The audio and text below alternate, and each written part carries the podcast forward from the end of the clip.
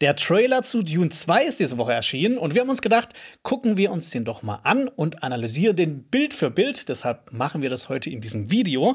Wir erklären euch alles, was ihr wissen müsst und haben auch einige Dinge mit dabei, die ihr vielleicht noch nicht wusstet, nachdem ihr den Trailer jetzt angeschaut habt.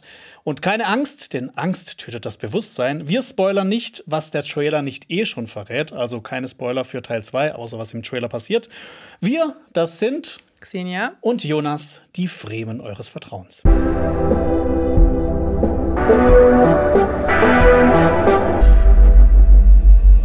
Jonas, speicherst du auch deine Körperflüssigkeiten mit so einem Anzug? Oder? Was? Das ist ja typisch äh, Fremen, um jetzt hier direkt in die Lore reinzugehen. Ja, Ähm, nein. Okay. Also ihr habt es vielleicht schon gemerkt, das Video ist außerplanmäßig. Das kommt einem Samstag. Normalerweise wird das an einem Dienstag kommen. Aber bei Dune haben wir uns gedacht, gut, da können wir auch mal eine Ausnahme machen. Ähm, ich bin Jonas, für alle, die mich nicht kennen. Ich bin ein Riesenfan von Dune ähm, und vor allem auch vom ersten Dune-Film von Denis Villeneuve. Ich habe natürlich auch den Dune-Film von 1984 von David Lynch gesehen. Ich habe die Miniserie gesehen von 2000 und auch die Fortsetzung davon. Ich habe das erste Buch gelesen und auch die weiteren fünf durchgelesen. Und für alle Brettspielfans da draußen, ich bin ultra krasser Fan von Dune Imperium. Kann ich jedem ans Herz legen, ist eines der geilsten Brettspiele überhaupt.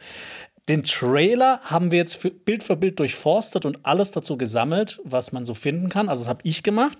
Xenia hat heute ein bisschen eine andere Rolle. Zu ihr habe ich nämlich gesagt, schau mal nur den Trailer an und bereite dich nur ein bisschen vor. Sie hat heute wahrscheinlich ein paar interessante Fragen mitgebracht. Ja, also ich habe den Trailer mir mal angeguckt. Also ich repräsentiere, also hallo, ich bin Xenia, für alle, die mich nicht kennen, äh, den Otto-Normal-Gucker sozusagen, ähm, der großen Spaß mit dem ersten Dune-Teil hatte von Denis Villeneuve.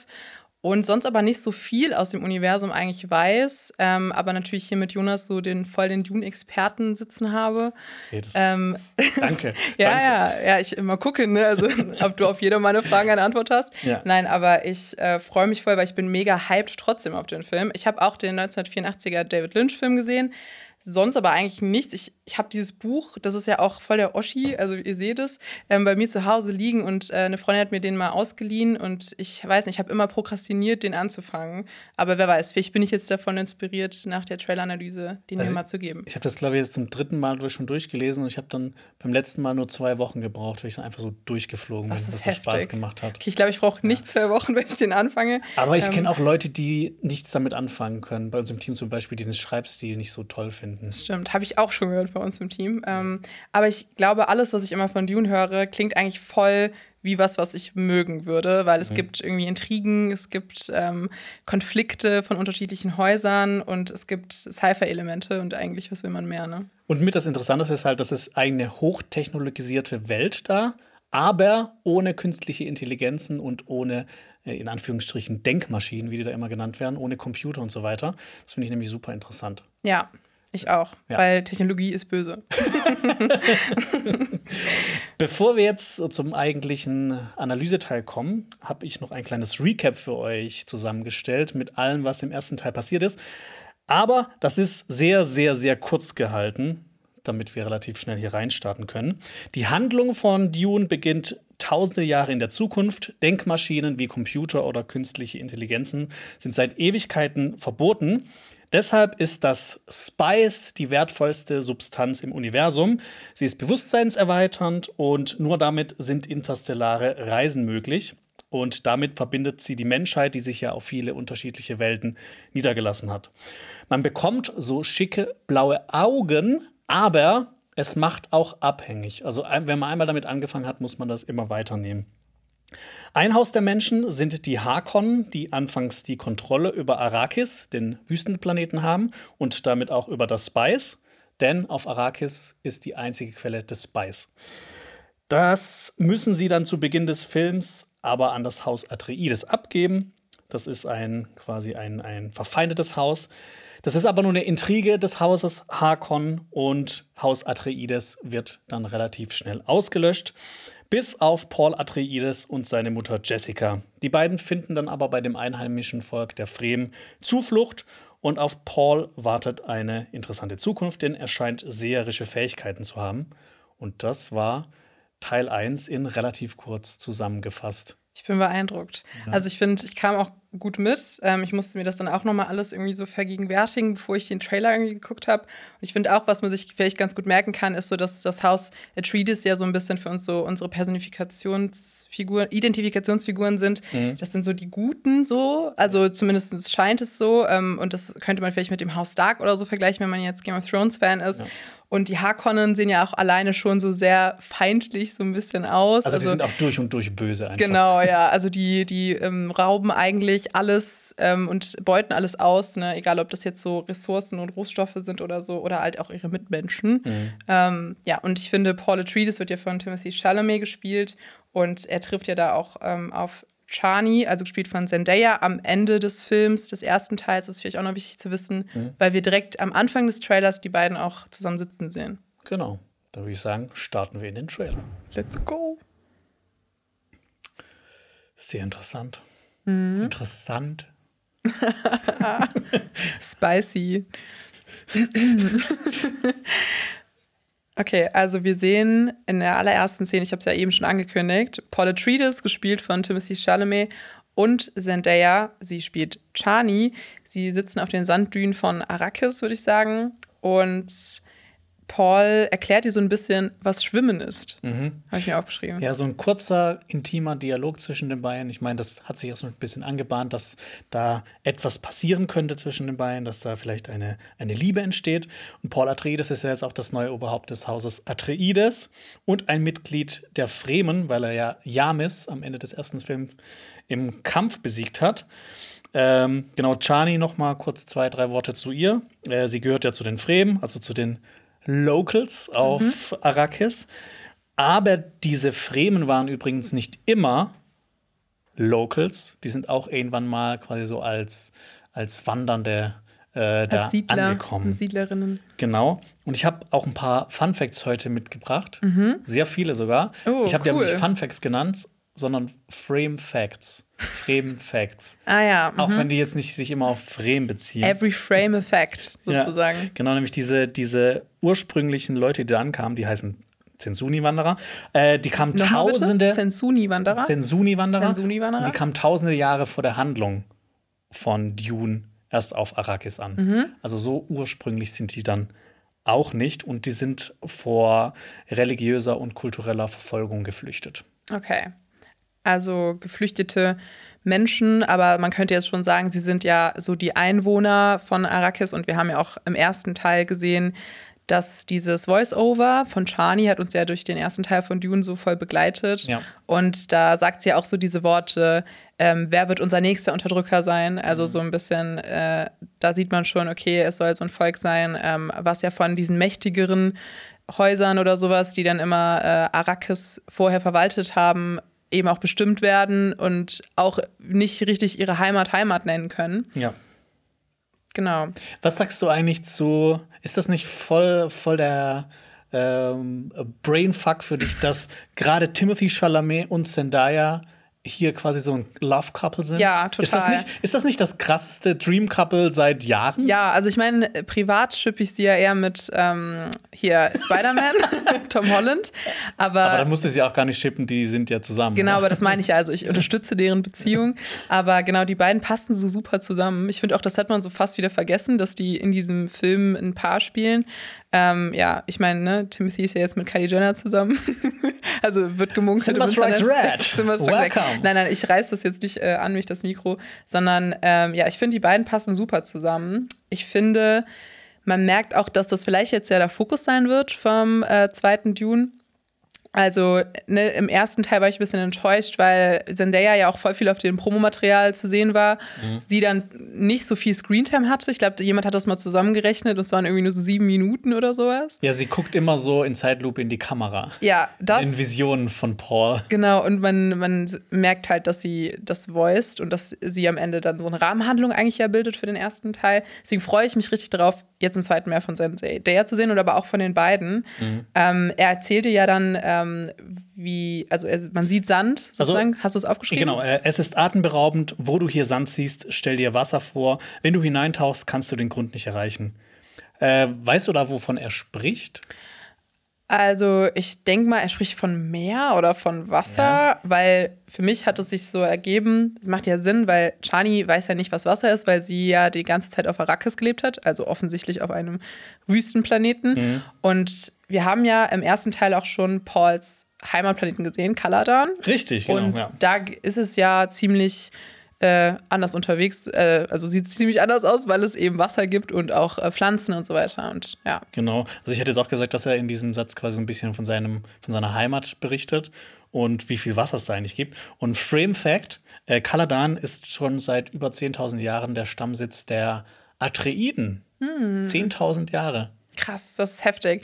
Wie so lange gibt es nicht mal Deutschland. ja. ja, stimmt. Das Heilige Römische Reich Deutscher Nation, ne? 1871 hier, GCLK. Ähm, aber genau, wie viele Jahre, du hattest das am Anfang, glaube ich, im Recap nochmal gesagt, wie viele Jahre spielt Dune nochmal in der Zukunft? In der Zukunft? Ja. Das ist schwierig zu sagen. Okay. Es wird ja so 10.191 im ersten Teil angezeigt. Das ist, spielt aber nicht 10.191 Jahre nach Christus, sondern 10.191 Jahre nach dem Dschihad von Butler, wo diese ganzen Denkmaschinen quasi verboten wurden. Mhm. Aber dann ist ja zwischen dem Zeitpunkt und jetzt quasi der Gegenwart auch noch mal so paar tausend Jahre. Okay. Also so grob geschätzt würde ich jetzt mal sagen, so 20, irgendwas zwischen 20 und 30.000 okay, Jahre in okay. der Zukunft. Und für alle, die es jetzt noch nicht wissen, Dschihad von Butler war das sozusagen, wo sich Maschinen, die von Menschen geschaffen wurden, gegen den Menschen gewandt haben. Und genau. seitdem gibt es keine Maschinen mehr. So ein bisschen wie bei Matrix, mhm. bloß viel, viel, viel, viel, viel später. Okay. Genau. Äh, Charlie sagt dann, äh, du tauchst hinein. Und Paul sagt, ja, das nennt man Schwimmen. Ähm, ich finde es schön, dass das einfach eine Rolle spielt und zeigt, wie selten Wasser auf Arrakis ist, hast du ja auch schon gesagt. Ähm, beziehungsweise auch aus was für einem reichen Background äh, Paul eigentlich kommt. Mhm. Und auch, äh, wie schwierig das ja auch vielleicht immer noch für ihn sein muss, sich dann so auf Arrakis zurechtzufinden. Also im ersten Teil gab es ja diese Szene, wo er dann so gemerkt hat, er muss sich so an diesen Planeten auch anpassen. Er wird ja eh so ein bisschen getestet, ne, die ganze Zeit schon, mhm. ähm, weil er sich beweisen muss und dann einfach Arrakis so wenig ähm, bewohnbar ist und mhm. so ungestüm. Ähm, und Chani ist da ja so eine ganz, ganz andere Figur. Äh, deswegen freue ich mich voll, dass, wenn sie auch noch mal ein bisschen mehr Tiefe kriegt, weil wir wissen eigentlich noch gar nicht so viel über sie. Nee, gar nicht. Außer sie, sie wirkt halt sehr charismatisch, weil sie von Zendaya, Zendaya gespielt, gespielt wird. Zendaya. Zendaya, Zendaya, würde ich sagen. Aber ich Zendaya. weiß nicht, vielleicht auch ja, nennen wir sie Zendaya. Ja. Äh, sie sagt dann, ich glaube ich glaub dir kein Wort. Und ich mag es auch, dass man so, ich sag mal in Anführungsstrichen, Outtakes drin lässt. So, ich glaube ich glaub dir kein Wort. Weil das dann auch wirklich sich anhört wie ein Mensch und nicht wie ein Drehbuch, das vorgelesen wird. Du meinst, weil sie das verschluckt, äh, ja. Ja. Mhm. Hast du sonst noch was zu dieser Szene? Äh, nee, ich habe mir aufgeschrieben, dass da ja schon so diese Musik so leicht wieder anklingt mhm. und dass ich da dann schon abgeholt war vom Trailer, ja. ähm, weil ich natürlich äh, ja die Musik, die ja schon im ersten Teil mega war von Hans Zimmer, ähm, hier jetzt Hans auch Zimmer, Hans Zimmer, ja, wo die auch hier wieder ins Spiel kommt und einen direkt wieder in dieses Dune-Gefühl auch versetzt, was finde ich beim ersten Trailer, ich weiß nicht, ob du dich daran erinnern kannst, vom ersten Teil, mhm. da gab es ja dieses, äh, diesen Pink Floyd-Song. Das mochte ich gar nicht. Das mochtest du nicht? Nee, okay. gar nicht. Ja gut, wir, wir hatten, ja alles gut, wir hatten ja immer so ein Disput. Ich mochte den Trailer ein bisschen mehr. Okay, ja. ja gut, aber ich fand, das war eigentlich ganz geil gewählt. Danach haben alle angefangen, das so zu kopieren und Pop-Songs oder generell Rock-Songs oder sowas, die aus den 80ern in Trailern zu verwenden. Und ich finde, dann war es wirklich overused. Mhm. Ich weiß noch, als der Dune-Trailer rauskam, da war ich dann schon so, uh, okay, mhm. they did something. Aber ähm, ja, nee. Hier war auch, also ich war ein Fan von der Musik, habe ich mir noch aufgeschrieben. Gut, dann gehen wir Weiter. zur nächsten Szene. Ja. Wir sehen kurz das Logo von Warner Brothers und Legendary. Dazu und so ein Glitzern. dann sehen wir hier eine Frau. Wer ist denn das? Wer ist denn das, also wir erkennen sie natürlich. Es ist äh, Jessica, Lady Jessica, die Mutter von Paul. Und sie, ich finde, sie sitzt in so einem Kork-ähnlichen Gebilde, also so eine Art Trage. Also man sieht auch, sie wird irgendwie irgendwo hingetragen. Und sie sieht ganz anders aus, als wir sie noch in Erinnerung haben, weil sie hat ganz viele Tätowierungen im Gesicht. Und auch sowas, ich finde, das sieht aus wie so ein festliches Gewand auch von den Fram Fremen vielleicht, weil ähm, das ja so eine Sandfarbe hat. Mhm. Und wir wissen ja auch, okay, sie, sie, sie sind immer noch bei den Fremen, also im Hintergrund sieht man auch ein paar. Ähm, ja, deswegen wäre mein Tipp, sie ähm, hat sich da irgendwie jetzt angekleidet von denen oder mhm. sowas, hat sich ankleiden lassen und ist auch direkt irgendwie eine wichtige Person. Ja. Eine Sache würde ich noch ergänzen: mhm. Sie hat blaue Augen. Ah ja, genau. Ja. Ja. das stimmt. Genau, du hast ja schon gesagt, die Mutter von Paul Atreides. Sie ist übrigens nicht die Frau gewesen von Leto Atreides, sondern seine Konkubine. Also er hat sie nie offiziell geheiratet, was er, glaube ich, auch im letzten Teil gesagt hat. Ähm, sie gehört zu den Bene Gesserit. Und ähm, ich meine, die Bene Gesserit, das zu erklären, was das ist, das ist eine, eine Schwesternschaft, die im Hintergrund so ganz viele Fäden zieht und Das versucht. sind, ja. So, ihr, ihr, ihr, ihr Ziel ist es, die Menschheit auf einen guten Weg zu führen, dass sie nicht ausstirbt. Das sind so, so bisschen. Ninja, Ninja-Nonnen. Genau. Bloß sie haben manchmal sehr fragwürdige Mittel, wie sie versuchen, dieses Ziel zu erreichen. Die arbeiten ja auch viel mit Religion oder sowas oder so Erzählungen, ne? Genau, mit religiöser Manipulation. Ja. Äh, die Missionaria Protectiva heißt, heißt die. Und die streuen einfach ähm, auf allen Planeten und Welten über die Zeit, weil die denken nicht in Jahren und Monaten, sondern in Jahrhunderten und Jahrtausenden und ihre Pläne gehen auch so weit. Die streuen halt überall so Mythen und Legenden und Prophezeiungen überall ein, dass die, wenn die mal irgendwie Hilfe brauchen auf so einem Planeten, dass die das anzapfen können. Ja, und auch so ein bisschen, ja, dann auch so ein Doppelspiel vielleicht spielen. Also, ne, so man, auf jeden Fall merkt man, sie haben so eigene Interessen und sagen dann aber auch, sie sind ja eigentlich so ein Arm vom Emperor oder vom Imperator. Ähm, also, da haben wir ja auch gesehen, diese eine Ober, äh, Oberbene Gesserit. Helen Gaius Mohiam. Ja, Gaius ist auch ein toller Name für so, für so eine Obernonne. Ähm, genau, aber das, sie war ja auch so die Beraterin vom Imperator im ersten Teil. Und äh, sie war ja sozusagen, also Lady Jessica war die Schülerin von ihr. Ja. Ähm, und ich finde, das erinnert mich aber auch also an so einem Bene Gesserit-Outfit, oder? Also, weil ich finde, es sieht eigentlich aus wie so eine helle Version von so einem Bene Gesserit. Also ich würde sagen, sie ist vielleicht eine Sayadina. Was ist das, Jonas? Dazu kommen wir später noch. Oh, okay, okay, jetzt, jetzt, jetzt Ja. hast du mich. Ich habe aber noch einen kleinen Frame-Fact äh, zu dem Bene Gesserit für dich. Die können ihre Fruchtba Fruchtbarkeit steuern und sogar das Geschlecht des Kindes dann wählen. Krass, boah, das Ja. könnte ich Also die haben sich so unter kompletter Kontrolle, die können alles kontrollieren. Okay. Also die haben quasi so ihren, wenn wir so 10% Kontrolle über unseren Körper, Körper haben oder 10% unserer geistigen Fähigkeit, sind die bei 100 oder Mhm. Okay. 120 sogar. Es passt ja so ein bisschen zu diesem äh, Themes von Frank Herbert, weil er geht ja auch viel, also so habe ich das rausgelesen, so viel, es geht viel um so Eigenkontrolle, also ne, so diese eine berühmte Szene aus dem ersten Teil auch, wo ähm, Paul so seine Hand ja auch in äh, diese Schatulle liegt. Ich weiß nicht genau, wie das heißt, aber ähm, da ging es ja auch total viel um Kontrolle und dass er nicht wie so ein Tier oder sowas so Schmerz empfindet, also Fear is the Mind Killer. Ähm, und ich glaube, dass dann ja nicht irgendwie KIs oder sowas das für uns Menschen machen, sondern dass die Menschen selbst äh, sich kontrollieren und äh, ihren Mind, also ihren, ihren, ihre Gedanken so, äh, so feilen, dass sie so krass werden wie die Bene Gesserit zum Beispiel. Ne? Und Was man natürlich hier auch noch ein bisschen ableiten kann aus der Szene ist, dass diese Missionaria Productiva wahrscheinlich ganz gut funktioniert hat, wenn sie jetzt hier so, so untergekommen ist. Und übrigens, diese blauen Augen werden in Dune auch Augen von Ibat genannt, was einfach cool klingt.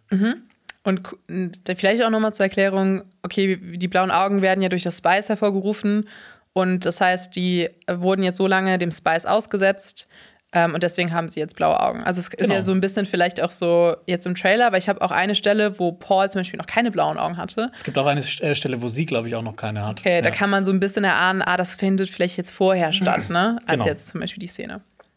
Gut.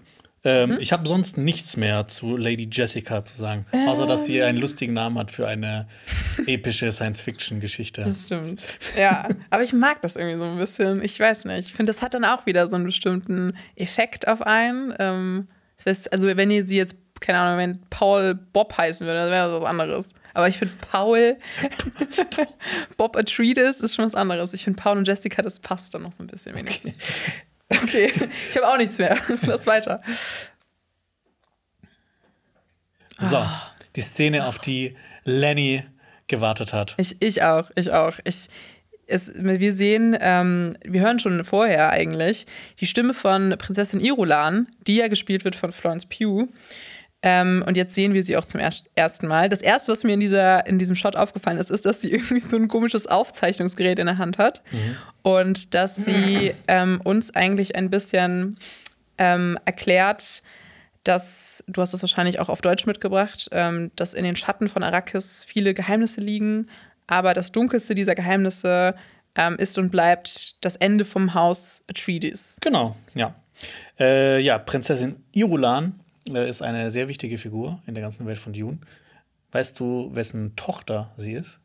Ja, das, das ähm, liegt in meinem groben ähm, Wissen von der Dune, äh, der Dune-Lore. Also sie ist die Tochter von ähm, Shaddam Vierten, also unser Gegenspieler, unser ähm, Antagonist so ein bisschen, der ja. Einer der Antagonisten. Einer der An ja. Antagonisten, genau, der so ein bisschen, den wir noch nicht gesehen haben. Also wir wissen äh, nicht genau, wie er aussieht, aber der ja eigentlich diesen, diese Falle dem Haus Atreides im ersten Teil gestellt hat. Mhm. Ähm, genau, dass sie abgeschlachtet werden, weil sie ihm so ein bisschen zu mächtig wurden, ja, wahrscheinlich. Ähm, und sie ist natürlich jetzt als Tochter auch daran gelegen, dass jetzt das Haus Atreides nicht wieder erstarkt, also Ja. so wieder an Stärke gewinnt.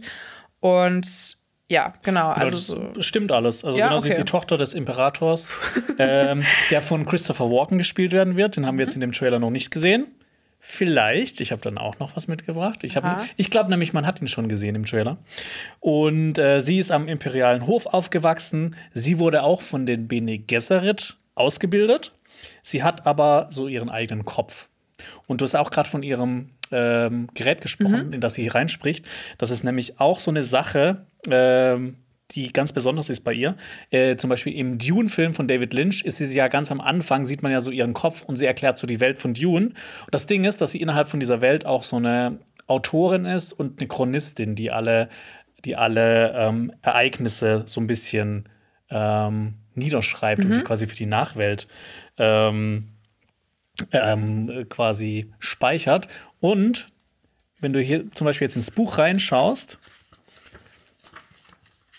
das allererste, was man im Buch lesen kann, ist ein Zitat oder eine, eine Stelle von Prinzessin Irulan. Und quasi die ganzen Kapitel in diesem Buch werden immer mit ähm, zu 99 Prozent oder zu, äh, zum Großteil äh, mi- mit ähm, Werken von Prinzessin Irulan eingeleitet. Ja, spannend. Das macht sie ja natürlich auch zu so einer interessanten Playerin und vielleicht auch so einer wichtigen Figur auf diesem Schachbrett, was ja, einfach äh, ja diese einzelnen Verflechtungen der einzelnen Häuser und so weiter angeht. Und sie ist ja per se auch wegen ihrer Stellung eine machtvolle Person, aber wenn sie dann natürlich dann auch noch den Verstand hat und jetzt nicht nur darauf reduziert wird, irgendwie so eine Adelstochter zu sein, ähm, finde ich gut. Sie ist nämlich auch noch die Thronerbin von dem Imperator und somit eine, eigentlich eine der mächtigsten Personen im ganzen Universum. Krass. Ist auch ganz witzig, bei, bei Dune steht immer quasi, ne, er ist der Imperator des Universums. Aber wenn du dann so guckst, teilweise, wie, wie weit die Planeten voneinander entfernt sind, dann so 100 Lichtjahre oder sowas, dann denkst du so, das ist, das ist nicht mal, die Galaxis ist, glaube ich, 10.000 Lichtjahre oder so. Kann, oder ist viel, viel, viel größer. Krass. Schreibt mal in die Kommentare, wie lang. Physiker, Aber ich glaube, es ist mehr, ist mehr als 100 Lichtjahre. Ja, ist klar. Ich weiß es leider auch nicht. Es tut Ja. mir leid. Äh, wo sie ist, ist natürlich auch noch die Frage. Sie wird jetzt nicht, sieht es nicht hier so im Hintergrund so gelblich aus, dann so wie Arrakis oder sowas. Mhm. Ich denke, sie ist auf Kaitain. Das ist der Sitz des Hauses Corino. Und das Haus Corino ist quasi das Haus des Imperators. Der heißt Padishah Imperator Shaddam IV. Corino. Wow, okay, was ein Titel. Ja. Ähm, ja, da merkt man ja auch, dass ja diese Einflüsse von Frank Herbert ja auch ähm, oft so aus dem arabischen Raum kommen, ne? Also Shaddam und generell Padishah. Padisha oder Dschihad, das sind Ja. ja, alles Wörter, die ähm, uns jetzt vielleicht eher dann ne, aus so diesem Raum was sagen und das finde ich irgendwie eh voll spannend. Also deswegen mag ich auch The Witcher zum Beispiel, weil das eben aus so einer osteuropäischen ähm, so Einf Einflüssen kommt. Ähm, ja, also ich meine, ich finde so von ihrem Aussehen, also sie ist ja schon so sehr europäisch, aber ähm, ja, ich glaube, das hat ja auch wieder dann, eigentlich äh, ist das ja so eine Analogie so ein bisschen eigentlich auf unsere Welt, weil die Machtvollen eben äh, dann eher ja auch so die Einheimischen äh, bestimmen Ja. und dass das dann ja eher an unsere Welt auch erinnert. Ja. Genau. Die gute Florence Pugh. Sie sagt dann, hast du gesagt, in den Schatten liegen viele Geheimnisse, aber das Dunkelste bleibt wohl das Ende von Haus Atreides. Und ähm, ich habe mir den Di- Dialog noch mal ein bisschen angeschaut. Und Geheimnis in dem Kontext ist ja wahrscheinlich, es hat damit zu tun, dass der Imperator ja dem Haus, mit dem Haus Harkon gemeinsame Sache gemacht hat, um das Haus Atreides aus dem Weg zu räumen. Er hat ja auch seine Sardaukar-Truppen zur Verfügung gestellt. Und Irulan, also seiner Tochter, ist das auch alles durchaus bewusst. Aber das ist jetzt nicht Common Knowledge, weil zwischen den großen Häusern, also sowas wie Atreides oder. Corino oder Hakon. Ähm, nee, nicht äh, Corino, sorry, Corino stimmt nicht. Und dem Imperator herrscht nämlich so ein Status quo der, der Machtverhältnisse. Also das zeugt auch für, für Frieden, dass die Macht so verteilt ist.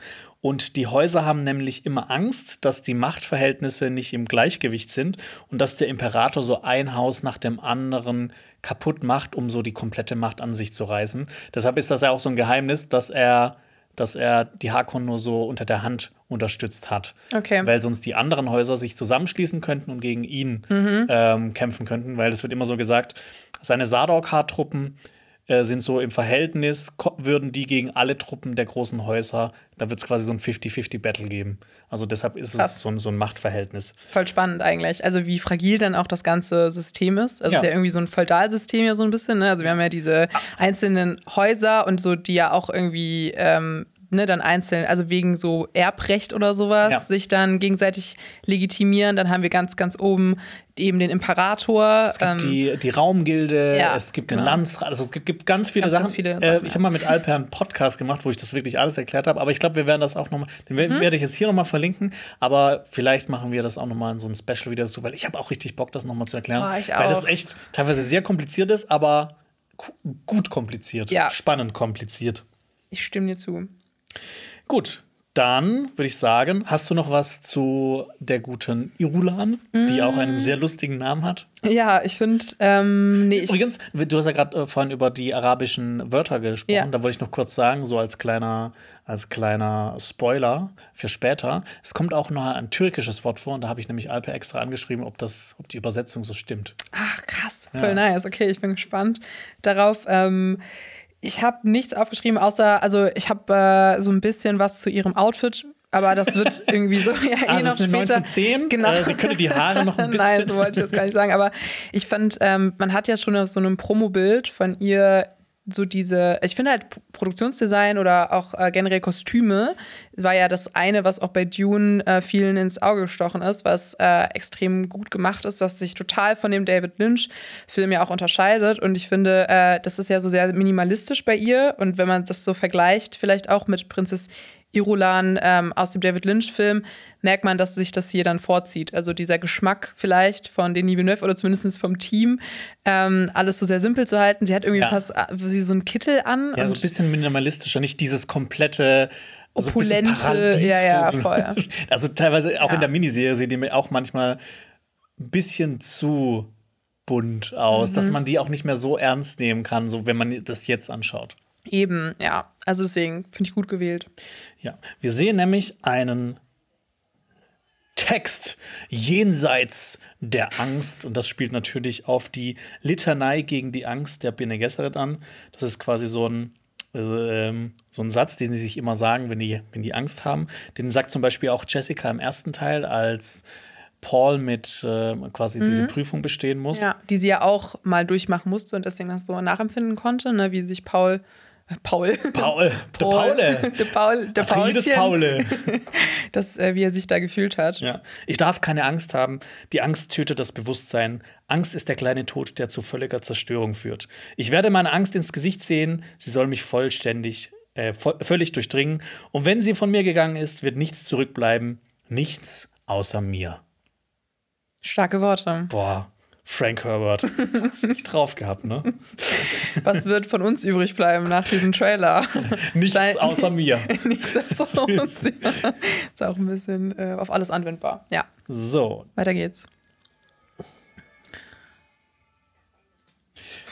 du bist Von mir werden Tränen übrig bleiben. Was sehen wir in der nächsten Szene? Also wir sehen ein, das weiß ich nicht genau, was das jetzt ist. Ob das so einer von diesen, ähm, also wir sahen eine Rüstung. Flame Trooper genannt. Okay, Flame Trooper, alles klar. Weil ich, ich, ich finde, es hätte einer von diesen ähm, Kriegern, diese krassen Krieger von, Sardaukar? von genau, Sardokan sein können. Aber vielleicht die, die auch haben nicht. eher weiße Sachen an. Ach Die so, Harkon sind okay. ja eher schwarz. Also ich würde sagen, das ist ein, Ein Hakon, Harkon-Typ. okay. Der ja aber auch irgendwie befehligt wird, natürlich wieder von äh, Shaddam sozusagen die letzten Reste des Haus Atreides zu beseitigen. Und das macht er mit einem Flammenwerfer. Und dann äh, sehen wir im nächsten Shot einen Fokus auf das Bild, ein Porträt von Leto Atreides, ähm, Rip, gespielt von Oscar Isaac. Ähm, der ist ja im letzten Teil gestorben. Und ja, es ist sehr symbolisch, sehr dramatisch. Ja. Und, Und Frame Fact: In den Büchern ist Leto Atreides 51 Jahre alt, als er getötet wird. Und 1984 wurde er gespielt vom deutschen Schauspieler Jürgen Prochnow. ja, ich fand, der hat das aber auch richtig gut gemacht. Das stimmt, ja. gefallen. Ich mag Oscar Isaac zwar mehr, also so seine, ich finde äh, auch so eine sehr archetypische Rolle oder so. Also es ist so sehr, passt so sehr auf ihn. Also mit Ja. diesem Bart, mit Der diesem kann auch alles. Blick. Ja, der, kann, so, auch der, kann- alles. der, ja. der kann auch so, so ein quasi so ein, so ein Penner spielen, aber er kann auch ein, ein, ein, äh, ein Anführer von einem Haus, das 10.000 Ja. Jahre, in der- 10.000 Jahre in der Zukunft äh, regiert. Er hat aber auch eine gute Bartpflege, das habe ich mir schon beim ersten Teil gedacht. Und ja, ich weiß nicht, das war sehr inspirierend. Also ich habe ja keinen Bart, aber Ja. Was ich auch noch äh, dazu aufgeschrieben hat, also ähm, die Harkonnen löschen ja die Überreste der Atreiden Mhm. aus und auch so ein bisschen, sie wollen so ein bisschen aus der Geschichte tilgen, weil Ja. ja auch so eine, so eine sehr lange Feindschaft zwischen den beiden besteht. Ähm, es gibt auch in den Büchern, die jetzt nicht von Frank Herbert sind, sondern Mhm. von, von seinem Sohn, ähm, Brian Herbert und von Kevin J. Anderson, die haben ganz viel noch dazu geschrieben.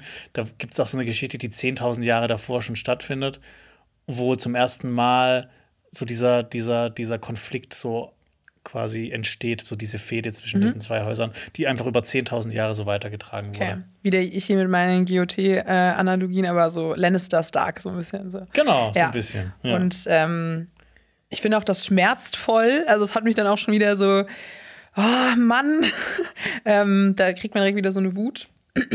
Vor allem auch so diese Vernichtung, dieser Vernichtungsgedanke, ähm, dass man da wirklich gar nichts über, übrig lässt. Also nicht so die, ähm, das letzte Andenken oder sowas, vielleicht was so Paul oder Jessica von ähm, ihrem, ne, nicht Mann, aber Geliebten. Aber schon ihrem Mann Ihrem irgendwie, Mann, ja, ja. komm, wir sagen jetzt mal Mann und seinem Vater hat.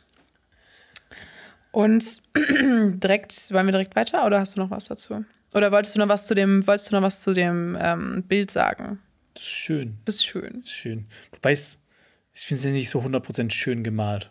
Aber Ja, es sieht so ein bisschen auch komisch wie so ein Foto, aber dann auch wieder so ein Gemälde aus. Also es, da konnte man sich nicht richtig entscheiden. Aber vielleicht ist das bei denen so. Vielleicht, ja. Gut, dann würde ich sagen, gehen wir weiter.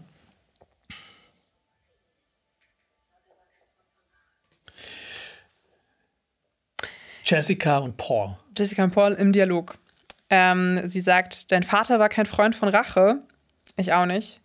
Was, was, auf was deutet das hin? Also erstmal, wir sehen die beiden, wir sehen einen äh, Close-up-ähnlichen, ähm, eine Close-up-ähnliche Einstellung.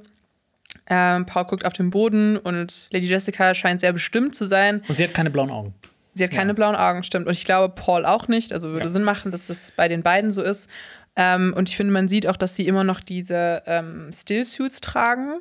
Also diese äh, Distillanzüge, die ich ja eben auch schon Ich angesprochen gehe noch habe. mal kurz ein Stück zurück. Ja. Aber jetzt muss ich es noch mal anschauen, wie sie verbrannt werden. Nein. Oder So. vielleicht auch nicht. Ja, aber ich glaube, es ist relativ kurz jetzt, äh, oder relativ am Anfang des Films. Ja, kann ich mir auch vorstellen. Ich meine, ne, es geht ja auch um den Zorn von Paul. Und ich meine, der Zorn sollte ja so am, am, am größten sein, jetzt gerade noch, wenn er so frisch ist. Eben.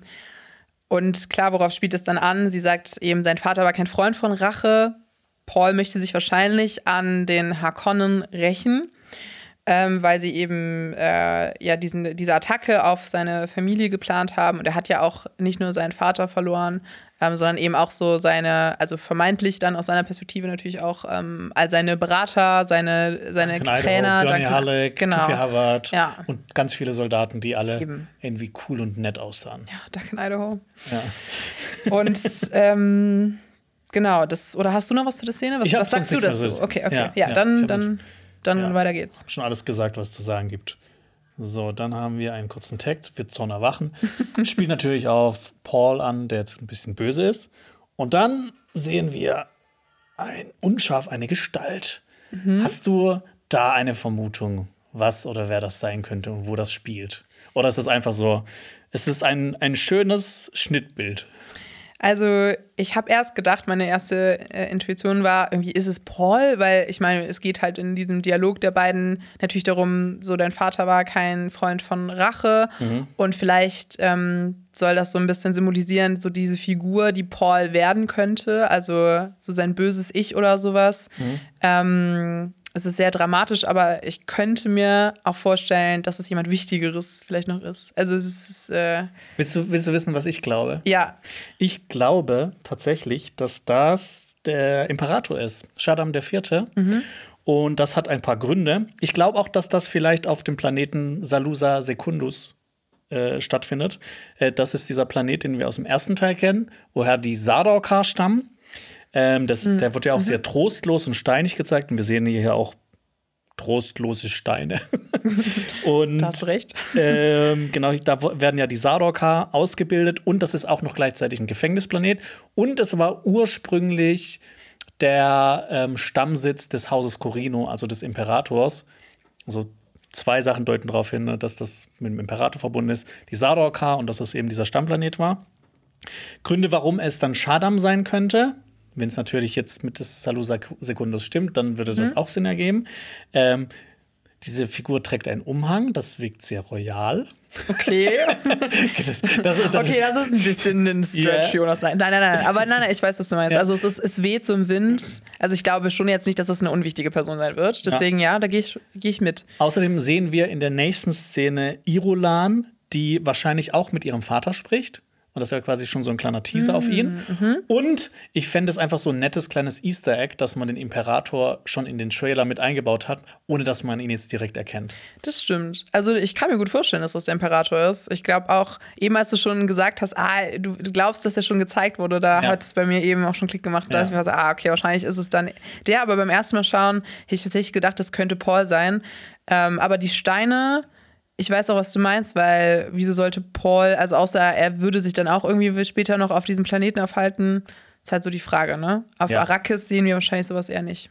Nee, und es sieht jetzt auch nicht aus wie Gidi Prime, der Planet mhm. von den Harkonnen, quasi der Sadomaso-Planet. ja, der Industrialisierungsplanet. ja, genau. ja, ja, das stimmt. Genau, das ist meine Vermutung. Ähm, der mhm. Imperator ist das, der vielleicht seine Truppen mal anschaut. Ich habe dagegen nichts zu sagen. Ich finde, das ist eine gute Theorie. Ja, dann gehen wir weiter zu seiner Tochter. Prinzessin Irulan. Und ich glaube, wir haben jetzt ihn noch mal gesehen, und zwar seine Schulter. Stimmt, so ganz, recht. ganz. Ja, oh mein Gott. Moment. Ja. Mhm. ja du, du, hast die Schulter gesehen. Ja, ne? ich habe die Schulter gesehen. Ich meine, das könnte natürlich auch irgendwie ein Berater sein oder eine Beraterin oder sowas oder aber, eine Bene Gesserit. Aber zum wem würde Prinzessin Irulan sagen, was, wenn Paul Atreides noch lebt? Außer vielleicht, weil sie von den Bene Gesserit ausgebildet wurde, die ehrwürdige Mutter. Aber ja. ich glaube, es ist eher ihr, ihr Vater. Okay. Genau, ähm, du hast schon gesagt, was sie, was sie uns mitteilt. Sie hat dann das Gefühl, dass er noch leben könnte. Und ich meine, wir wissen ja schon längst, dass er überlebt hat. Also, ähm, sie liegt ein, richtig. Ja, es gibt ein altes Bene Gesserit-Sprichwort: Halte niemals einen Menschen für tot, ehe du nicht seine Leiche gesehen hast das trifft auch irgendwie voll auf uns zu, weil ich finde, das gilt auch für Was? fast alle. Ja, so ich finde. Ach so, Filme genau, insgesamt. Filme ja, und Serien ja. insgesamt. Also ich finde, das ist ja auch so eine Trope. Also wenn man ja. dann die Leiche nicht gesehen hat, dann ist die Figur nicht richtig Ja, tot. oder wenn es eine Explosion gab, die irgendwo runtersprang, man sieht das nicht. Das, Oder wenn es nicht einen Kopfschuss gab oder sowas. Diese Figur kommt bestimmt noch mal zurück. Auf jeden Fall. Ja. Und ich habe noch eine weitere Sache, wo wir gerade schon bei den Bene Gesserit sind. Ähm, ihre Kopfbedeckung. Das sieht ja aus wie so ein Netz, ne? Mhm. Erinnert dich das zufällig an irgendwas aus dem ersten Teil?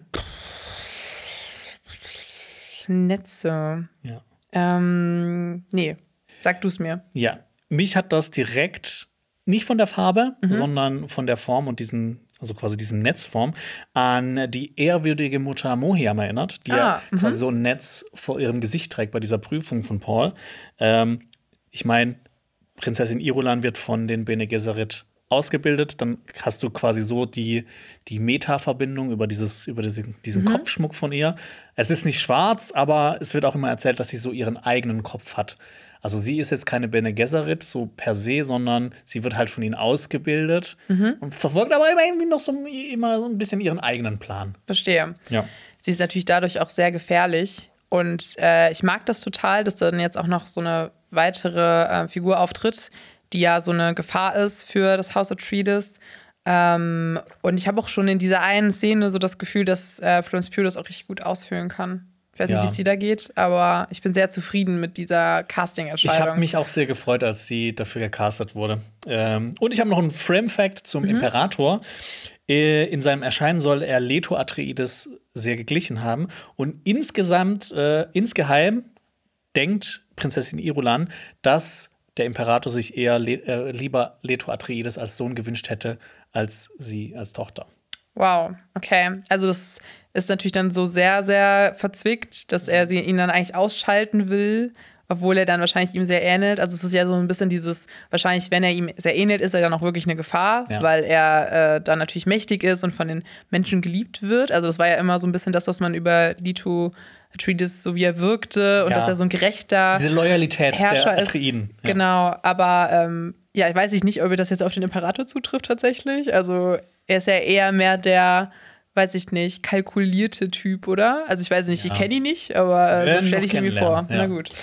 Ähm, ja, ich bin gespannt, was das tatsächlich, für eine äh, Szene sein wird im Film und ob du dann recht hast und dann da der Shadow neben, neben Ja. ihr steht. können ja so ein, so, ein, so ein Bingo machen, wo wir alles aufschreiben. Im Film, so im Mhm. Und- Kino. Jedes Mal zwei Euro gibst du mir dann. Also, oh, okay, okay. Und wenn ich recht habe, gibst du mir jeweils 10 Euro. Alles klar, ja. Finde ich gut. ähm, Gut, dann Ja, sollen hast du noch was zu Florence? ich habe nichts mehr zu Florence. Okay, dann gehen wir weiter. Und surprise, surprise. Gurney Halleck ist gar nicht tot. Was? Plot Twist. Und er sieht aus wie ein fucking Söldner aus so einem von so einer von so einer privaten Sicherheitsfirma, der irgendwelche Menschenrechtsvergehen im in Afghanistan begeht. Ja, ich finde auch so vom Color Grading erinnert mich der schaut auch sehr an Sicario irgendwie. Also es ist so sehr Ist ja auch zu ihm, ja. eben. Ja. Und ähm, ja, man sieht, dass er so durch so ein Fernglas guckt und irgendwas zu beobachten scheint. Vielleicht ist er auf der Suche nach Paul. Mhm. Ähm, genau, den kennen wir ja auch aus dem ersten Teil. Also er war ja der Ausbilder auch von Paul, der ihm in dieser einen Kampfszene mit den Schutzschildern ja auch gezeigt hat, äh, wie er am ehesten töten kann. Und er hatte ja auch diese fand ich auch so sehr gute ähm, Line irgendwie von wegen, ja, du musst immer bereit sein für den Kampf. Ja. Äh, Du weißt nie, wann er dich überraschen kann. Ja, und ich meine, der, der, der Kampf dann mit den Hakon war sehr überraschend. Ja. Ja. Ich habe auch noch zwei Frame-Facts mitgebracht zu Gurney Halleck. Raus. und zwar der erste ist, in den Büchern ist er nicht nur ein äh, toller Waffenmeister, sondern auch ein begnadeter Musiker. Und er spielt auf seinem Balisett. Er kann sehr gut singen, aber ich glaube, das machen die nicht in dem Film, weil es ein bisschen weird äh, wirken ja, würde. ich habe so irgendwie gehört, dass es so eine ähm, Cut Scene gab, wo er das, glaube ich, gemacht hat. Ja. Im, aus dem ersten Teil, wo er auch auf so einem Instrument gespielt Ja. hat. Kann das sein? Ja, das habe ich, glaube ich, mal mitbekommen. Also ich, äh, in Dune von 2000 spielt er, glaube ich, auch. Oder man sieht zumindest das Balisett. Okay. Schade, hätte ich irgendwie mir gewünscht, weil das würde so ein bisschen so einen Kontrast bilden zu, so, zu seiner Ja, Kämpfernatur cool. Ja, ja, irgendwie. ja. Ja. Ähm, aber ja, also ich fand, er ist ja so großer Sympathieträger, auch für uns, weil ich meine, so er ist äh, im Team Atreides, er hasst die Hakonnen. Er, er, er pflegt sogar einen sehr ausgeprägten Hass gegen die. Weißt du auch, warum? Nee. War er Sklave. Ah, Und er wurde Okay. auch persönlich von äh, Rabban, der Bestie, von Dave Bautista, wurde ausgepeitscht. ah krass. Ja. Okay, ja gut, das kann ich verstehen, dass er dann ähm, da nicht so gut drauf zu sprechen ist. Auf gut Deutsch gesagt. Ähm, krass. Okay. Sorry, ich habe das Gefühl, ich reagiere immer so, oh ja, krass. Aber ich, mein, ich finde das wirklich total interessant. Ich bin auch drauf und dran, ähm, jetzt hiernach werde ich die Bücher lesen. für die, für die ähm, Kritik für Dune 2. Viel Spaß. Ja, danke. Äh, also, ne, also, aber auch mit allen Figuren passiert in den Büchern noch sehr, oder in den, in den Büchern passiert sehr viel Interessantes noch. Ich will da aber nichts mit spoilern. nee, nee, genau. Ja. Äh, vielleicht, vielleicht machen wir ja mal, vielleicht mal ein Video, so alle sechs Dune-Bücher zusammengefasst, was passiert da. Boah, das wäre krass. Da muss ich sie ja ich will mehr. das jetzt nicht versprechen, weil das echt sau viel Arbeit Glaube ich ist. dir. Ja. Aber sonst sag mir vorher Bescheid, weil dann muss ich sie ja nicht lesen. Ja. Nein. ähm, genau, wir sehen ihn und hast du da eine Ahnung vielleicht, wo er so sich befinden könnte? Hast du dir da irgendwie Gedanken drum gemacht? Also ich meine, ich habe die Bücher gelesen, ich, ich, ich will ja jetzt auch nichts spoilern, Okay. aber so, ne, ich meine, wenn man weiß, dass er Harkon nicht mag oder so, das, dann ist er vielleicht, und er ist er quasi so als einer der wenigen entkommen, dann wird er vielleicht irgendwie noch, auch durch das Color Grading, er wird auf Arrakis sein und vielleicht Harkon jagen. okay, Ja, damit gebe ich mich zufrieden. ja. Gut. Dann gehen wir weiter zu einem der interessantesten Sachen in diesem ganzen Trailer. Elvis is back in the house. Mama, they made me shave my hair. ähm, wir sehen Austin Butler als Fate Rauter Harkonnen. Das ist seine Rolle in diesem neuen Dune-Teil.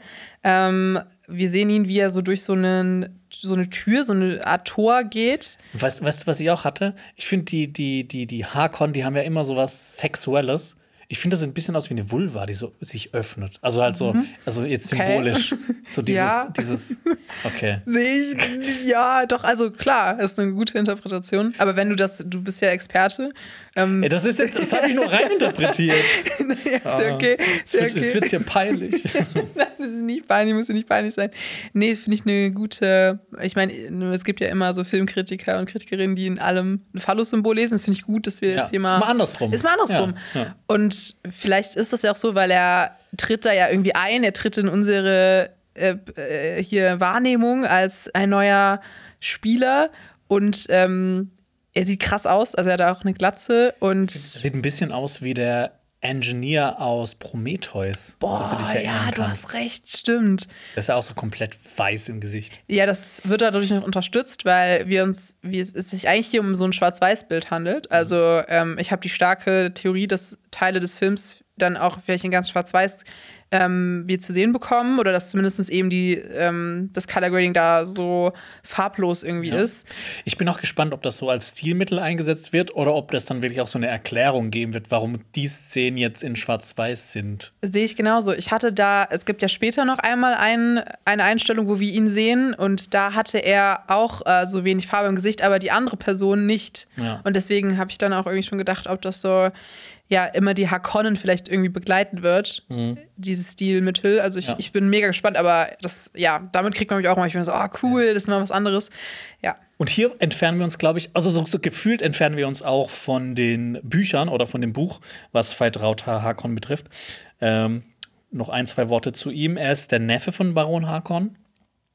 Er ist außerdem der Nahbaron des Hauses Harkon. Das ist quasi der Titel für den nächsten Erben des Hauses Harkon, weil Baron Wladimir, wie der übrigens heißt, der ist Wladimir, Ja, ja, finde ich auch sehr lustig. Wladimir äh, Gespielt von Stellan Skarsgård übrigens. Genau. Der ähm, hat ihn quasi als Erben auserwählt. Er hätte zum Beispiel ja auch ähm, Rabba nehmen können, ja. Mhm. aber der ist ja eher so der hohle, der hohle Schläger. Ich finde, er wirkt ein bisschen wie so ein, so ein Hund, also so, wie nennt man das nochmal, so ein Beißhund, so ein, so ein, so, ein, so, ein- so ein, so wie The Hound so ein bisschen aus Game of ja. Thrones. Ähm, ich weiß, was du meinst, aber mir fällt das Wort gerade auch überhaupt ja, nicht ein. Ja. Ähm, egal, vielleicht irgendwann oder in den Kommentaren. Genau, und ich glaube, die Verfilmung geht hier ein bisschen weg von den Büchern, weil er wird da als schön, charismatisch, intelligent und als guter Kämpfer dargestellt. Also ich meine, schön und charismatisch. Schönheit liegt im Auge des Betrachters, aber ich finde, sehr charismatisch sieht er dann nicht aus. Ah ja, aber ich finde, Austin Butler dann auch zu casten, also er hatte ja, Ja. schon so eine ähm, so eine heftig symmetrische äh, Nase und so Ja. und Mund. Also ich finde schon, Ja. dass man das sagen könnte. Aber klar, ich weiß, was du meinst. Also generell glaube ich, weil die Hakonnen ja auch von ihrem Design so sehr äh, befremdlich wirken auf uns, kann man da jetzt auch nicht sagen, dass ich mir vorstellen könnte, der könnte mich jetzt dazu inspirieren, ins Team Harkonnen zu kommen. weiß ich nicht. Ja, weil, weil hintenrum ist er auch äh, sehr sadistisch und grausam. Aber er zeigt es nicht so. Also das wissen nicht viele Leute. Das Und- ist nicht so offensichtlich. Der, der, der hätte das gut versteckt. Und das ist auch so das Interessante an ihm. Er ist ja quasi so wie das, das böse Gegenbild von Paul Atreides ein bisschen. Er ist ja auch sein Antagonist, ist ja auch quasi mit der Hauptantagonist von Paul Atreides, dieser Veit Rauter. Und okay, du hast es dann erst schon ein bisschen beantwortet, weil meine Frage wäre gewesen, wieso er so wichtig ist oder so. Aber dann, Ja. genau. Mehr wahrscheinlich wäre auch zu weit gegriffen, Ja. ne? Und er wird von Sting gespielt im David Lynch-Film. ja, das ist so ein komischer Fakt, ne? Ja, ich bin aber auch super, nee, ich, ich, ich finde es gut, es muss nicht immer so nah, nah an den Büchern sein. Also Dune, äh, Dune. Äh, dieser Dune ist sehr nah an den Büchern, der erste Teil. Ähm, so nah, wie man nur sein kann, ohne dass es halt irgendwie zu überladen ist. Ähm, aber ich bin auch gespannt darauf, so dieses, ne, das wirkt sehr, er wirkt ja nicht so menschlich, er wirkt ja ein bisschen so übermenschlich, so alienhaft. Und was, äh, wie, wie das dann gezeigt werden wird. Aber ich, ich vertraue Denis Villeneuve. Ich auch. Ich auch. Ich bin gespannt, wie Austin Butler das machen wird.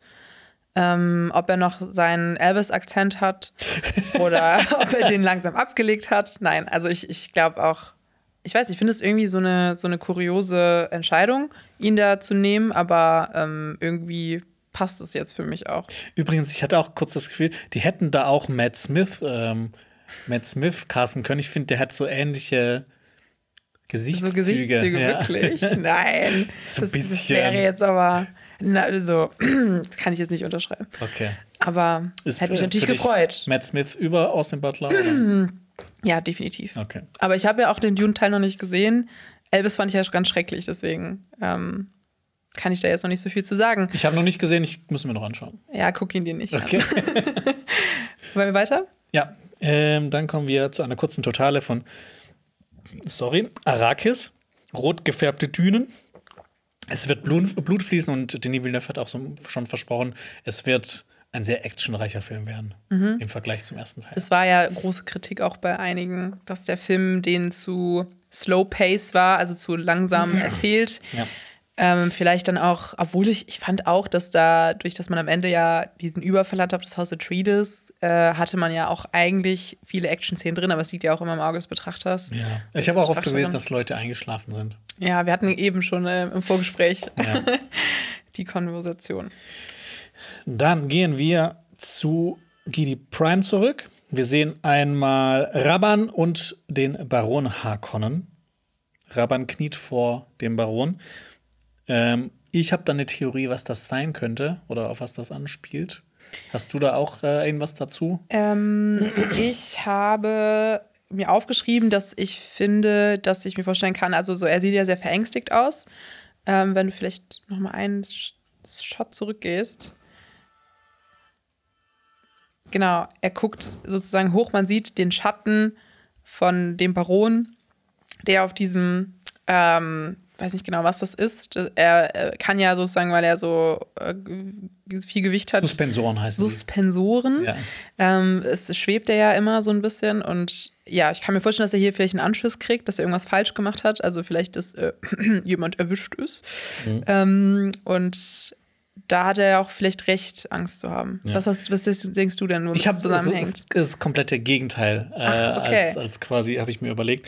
Ich könnte mir vorstellen, dass das vielleicht eine Siegeszeremonie ist, weil Rabban den Wüstenplaneten wieder unter die Kontrolle der Harkonnen gebracht hat. Und Mhm. dass er quasi hier etwas verliehen bekommt. Vielleicht hat er das auch schon bekommen, diese Kette hier, quasi so als, als Auszeichnung dafür, wie toll er den Wüstenplaneten und das Haus Atreides ähm, quasi vernichtet hat und den Wüstenplaneten zurückbekommen hat.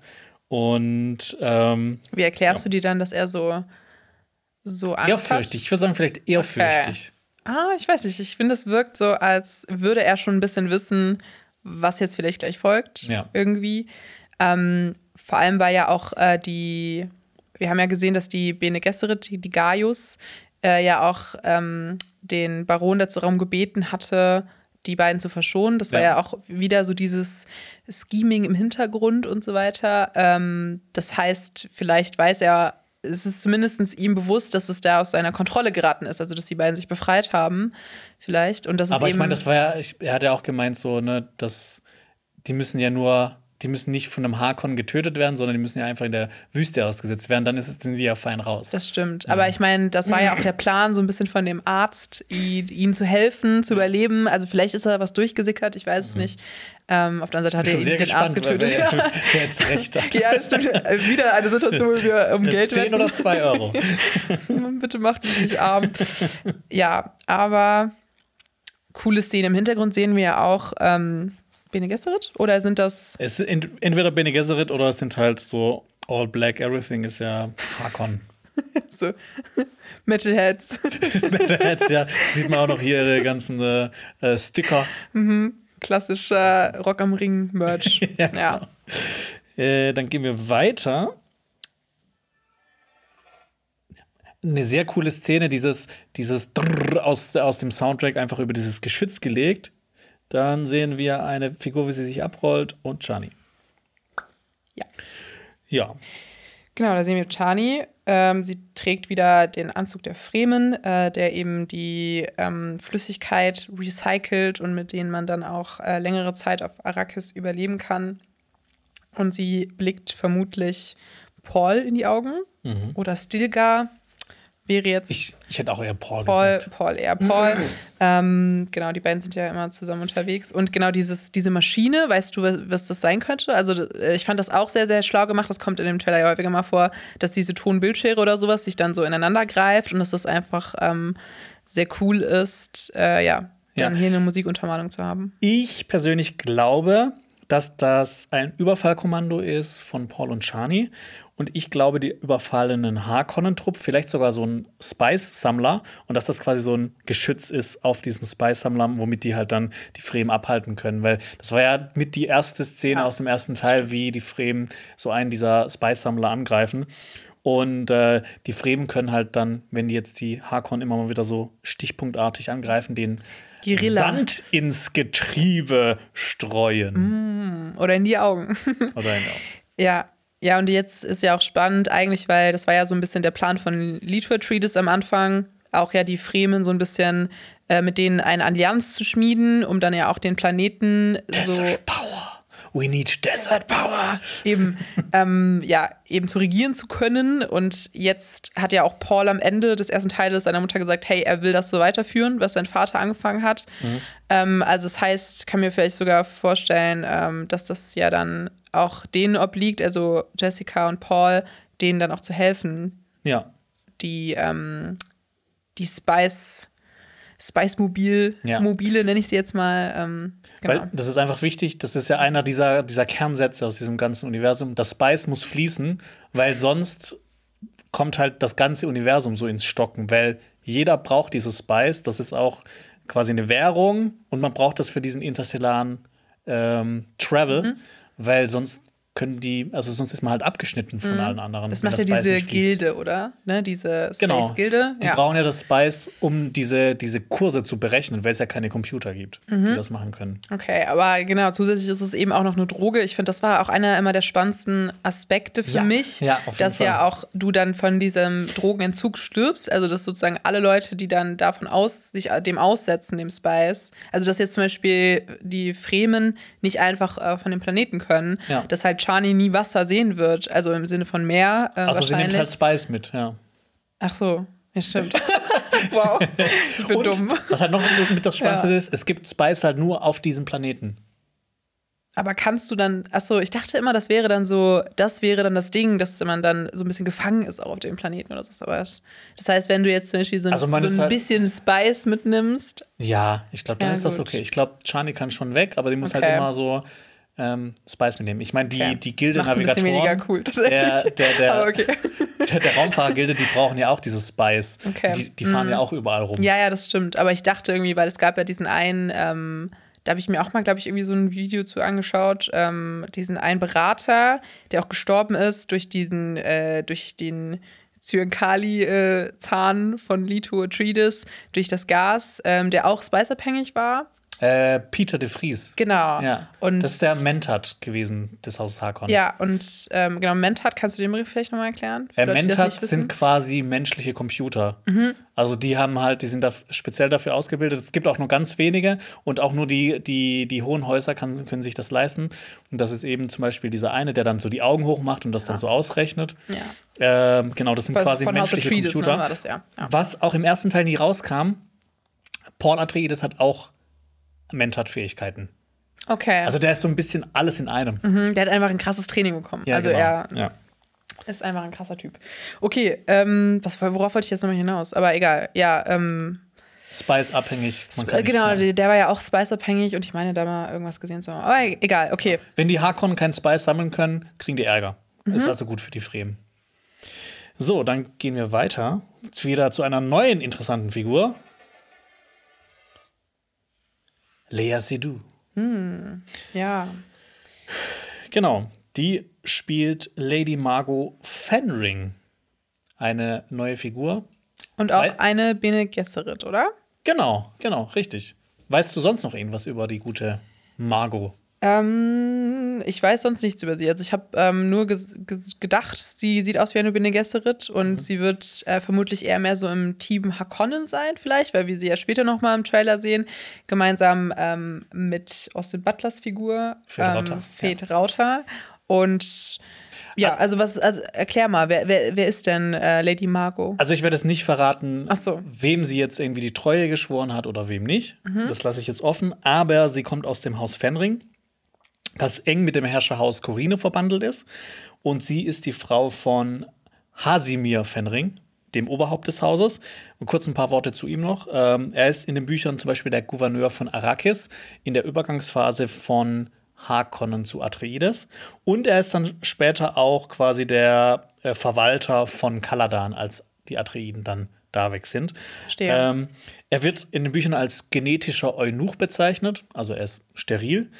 Und äh, er soll aber ein hervorragender Kämpfer sein. Und Frame-Fact: ähm, Er wurde auf dem imperialen Planeten, also Kaitain, geboren, wo auch die Korinos sind, und wird als einziger wirklicher Freund des Imperators bezeichnet. Also die beiden sind Best Buddies und er ist auch ein Mentat. Also ihr Mann ist das alles. Und sie, du hast gesagt, sie ist Bene Gesserit, das stimmt. Ähm, so irgendwie gefühlt alle Frauen von großen Häusern sind oder Konkubinen sind Bene Gesserit, was natürlich Sinn ergibt, weil die ja dann immer die Fäden gut Klar. ziehen können. Ja, also wenn sie auch ihre Fruchtbarkeit kontrollieren können und äh, das generell ja für sie so ein großes Thema ist. Ähm, ne, auch wegen äh, der ganzen Prophezeiungsgeschichte. Also es kam ja auch im ersten Teil schon so ein bisschen hervor. Ähm, mit dem Kiwisat Haderach. Haderach. Haderach. Ja. ja. Ähm, ich habe das gestern dreimal vom Spiegel geübt, wie ich das ausspreche. ich so Quisat Haderach.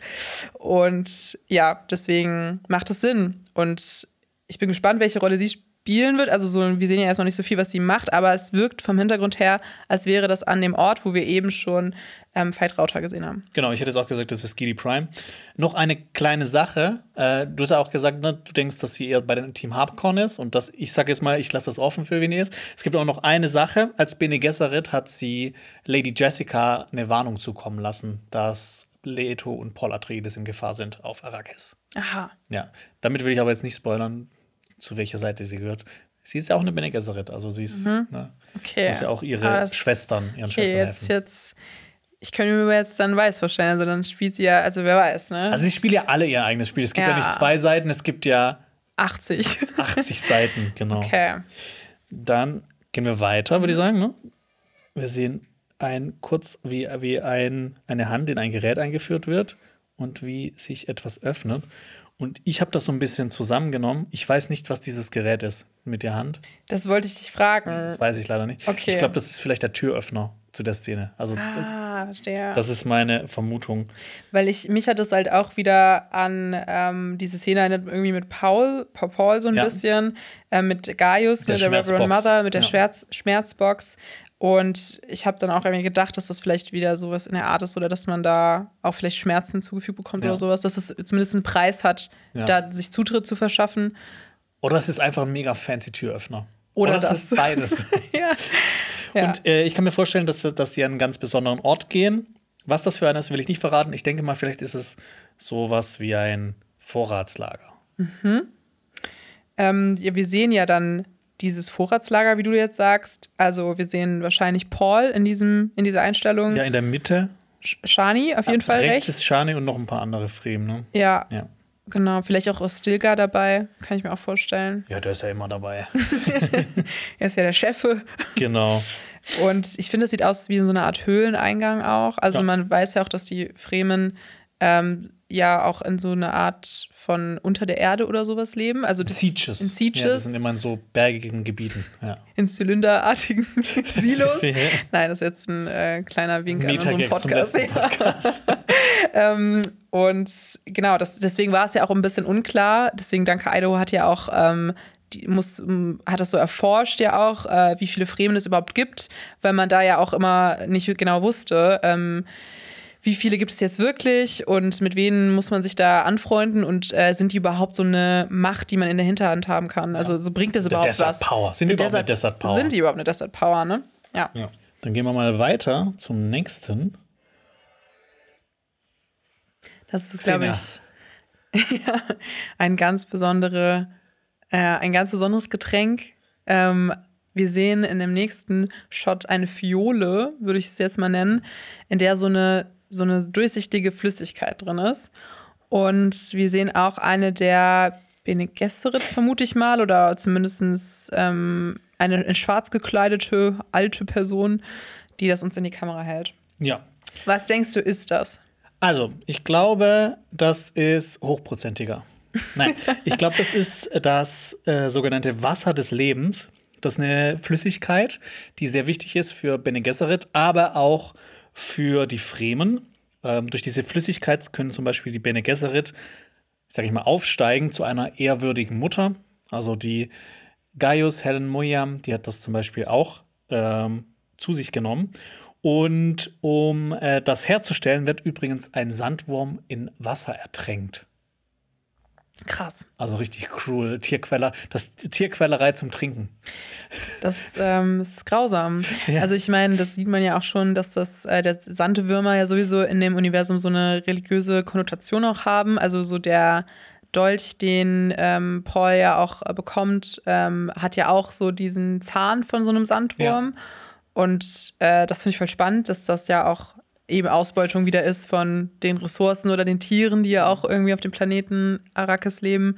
Aber natürlich auch, äh, wir kennen das ja auch, Elefanten werden irgendwie, Elfenbein wird von ihren Stoßzähnen oder sowas gewonnen. Mhm. Solange es dann irgendeinen Effekt hat oder irgendwie wertvoll ist, wird es dann benutzt ähm, für den Menschen. Oh, voll, voll gesellschaftskritisch hier. ja, keine Ahnung. Ja, ich muss ja irgendwie hier den anderen Einflüsse, weil du hast die Lore. Äh, deswegen dachte ich, komm. Nein, aber ich weiß nicht, das äh, fand ich voll spannend.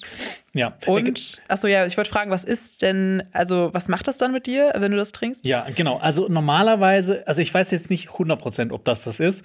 Eigentlich sollte es blau, so bläulich sein, aber ich kann mir halt vorstellen, dass Denis Villeneuve hat ja alles so ein bisschen so, ein, ne, so eine Stufe runter. Ohne Farbe. Ja, deshalb kann ich mir vorstellen, dass das ist. Ähm, das ist zuallererst mal super giftig. Ähm, Bene Gesserit äh, muss sich dann quasi so einer Prüfung unterziehen und dieses Wasser umwandeln. Wie das funktioniert, mhm. super kompliziert und ich bin schon sehr gespannt, wie die das äh, erklären werden oder wie das zeigen werden innerhalb von Dune. Und wenn sie schaffen, dieses Wasser umzuwandeln, kann das jeder trinken und das hat auch einen, einen, ähm, einen Zweck, dieses Wasser. Das will ich jetzt aber auch noch nicht verraten. Und du wirst wahrscheinlich uns auch nicht verraten, wer du denkst, wem dann diese Zeremonie oder was auch immer gewidmet es. ist. Du weißt ja. es, alles klar. Ich habe auch eine Theorie, aber ja. ich meine so, ich will es jetzt auch nicht sagen, vielleicht für Leute, die das dann noch nicht so im Kopf haben. Also du hast gesagt Bene Gesserit, es könnte ja. Bene Gesserit sein, aber ich glaube eher, dass es eine Sayadina ist. Das ist so eine mhm. Priesterin der Fremen, quasi so eine Komme ich später noch dazu, habe ich ja schon gesagt. Okay. Ich habe mir das irgendwann anders notiert. Alles klar. dass, dass, das Video auch bis zum Ende spannend bleibt. Gut, gut, gut. Ja. Äh, aber ansonsten habe ich, hab ich nichts dazu. Ähm. Außer, dass ich ganz kurz an Galadriel denken musste, als weil ich auch oh, ja. gedacht habe, das ist eine Fiole. Ja, es sieht auf Fiolen ja. ähnlich aus. Und ich muss auch sagen, dieses ganze ähm, hier Power of Life-Ding, das kommt einem auch bekannt vor, wenn man den ähm, den äh, hier den Dune geguckt hat, der Wüstenplanet von David Lynch, weil einfach ja das der Dune von Denis Villeneuve ja auch weniger vom Buch erzählt als der David Lynch-Film. Mhm. Und ich glaube, wenn jetzt jemand den geguckt hat, wie ich jetzt, dann äh, genau gibt es jetzt auch schon Elemente, die einem was sagen, ähm, auch ohne die Bücher gelesen zu haben. Ja, gut. Dann weiter eine kurze Kampfsequenz. Oh, bisschen zu ist weit. Ist auch echt ähm, eine sehr, sehr schnelle Reihe, Shot-Reihenfolge. Das ist ziemlich flott geschnitten. Es ist ne? rhythmisches ähm, Editing, nennt man das. Ja, genau. Rhythmische Montage.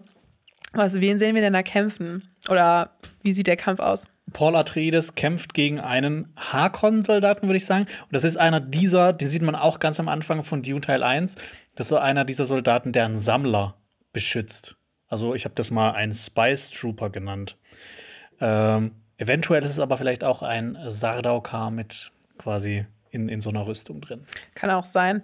Zumindest können wir uns vorstellen, dass das dann an dem Punkt passiert, wo dann äh, ne, eben diese Spice äh, Harvest, was heißt es, Ernte? Sammler. Sammler, genau. Die Sammler überfallen Oder werden. Ernte, Ernte. Ernte, ja, genau. Spice-Ernte.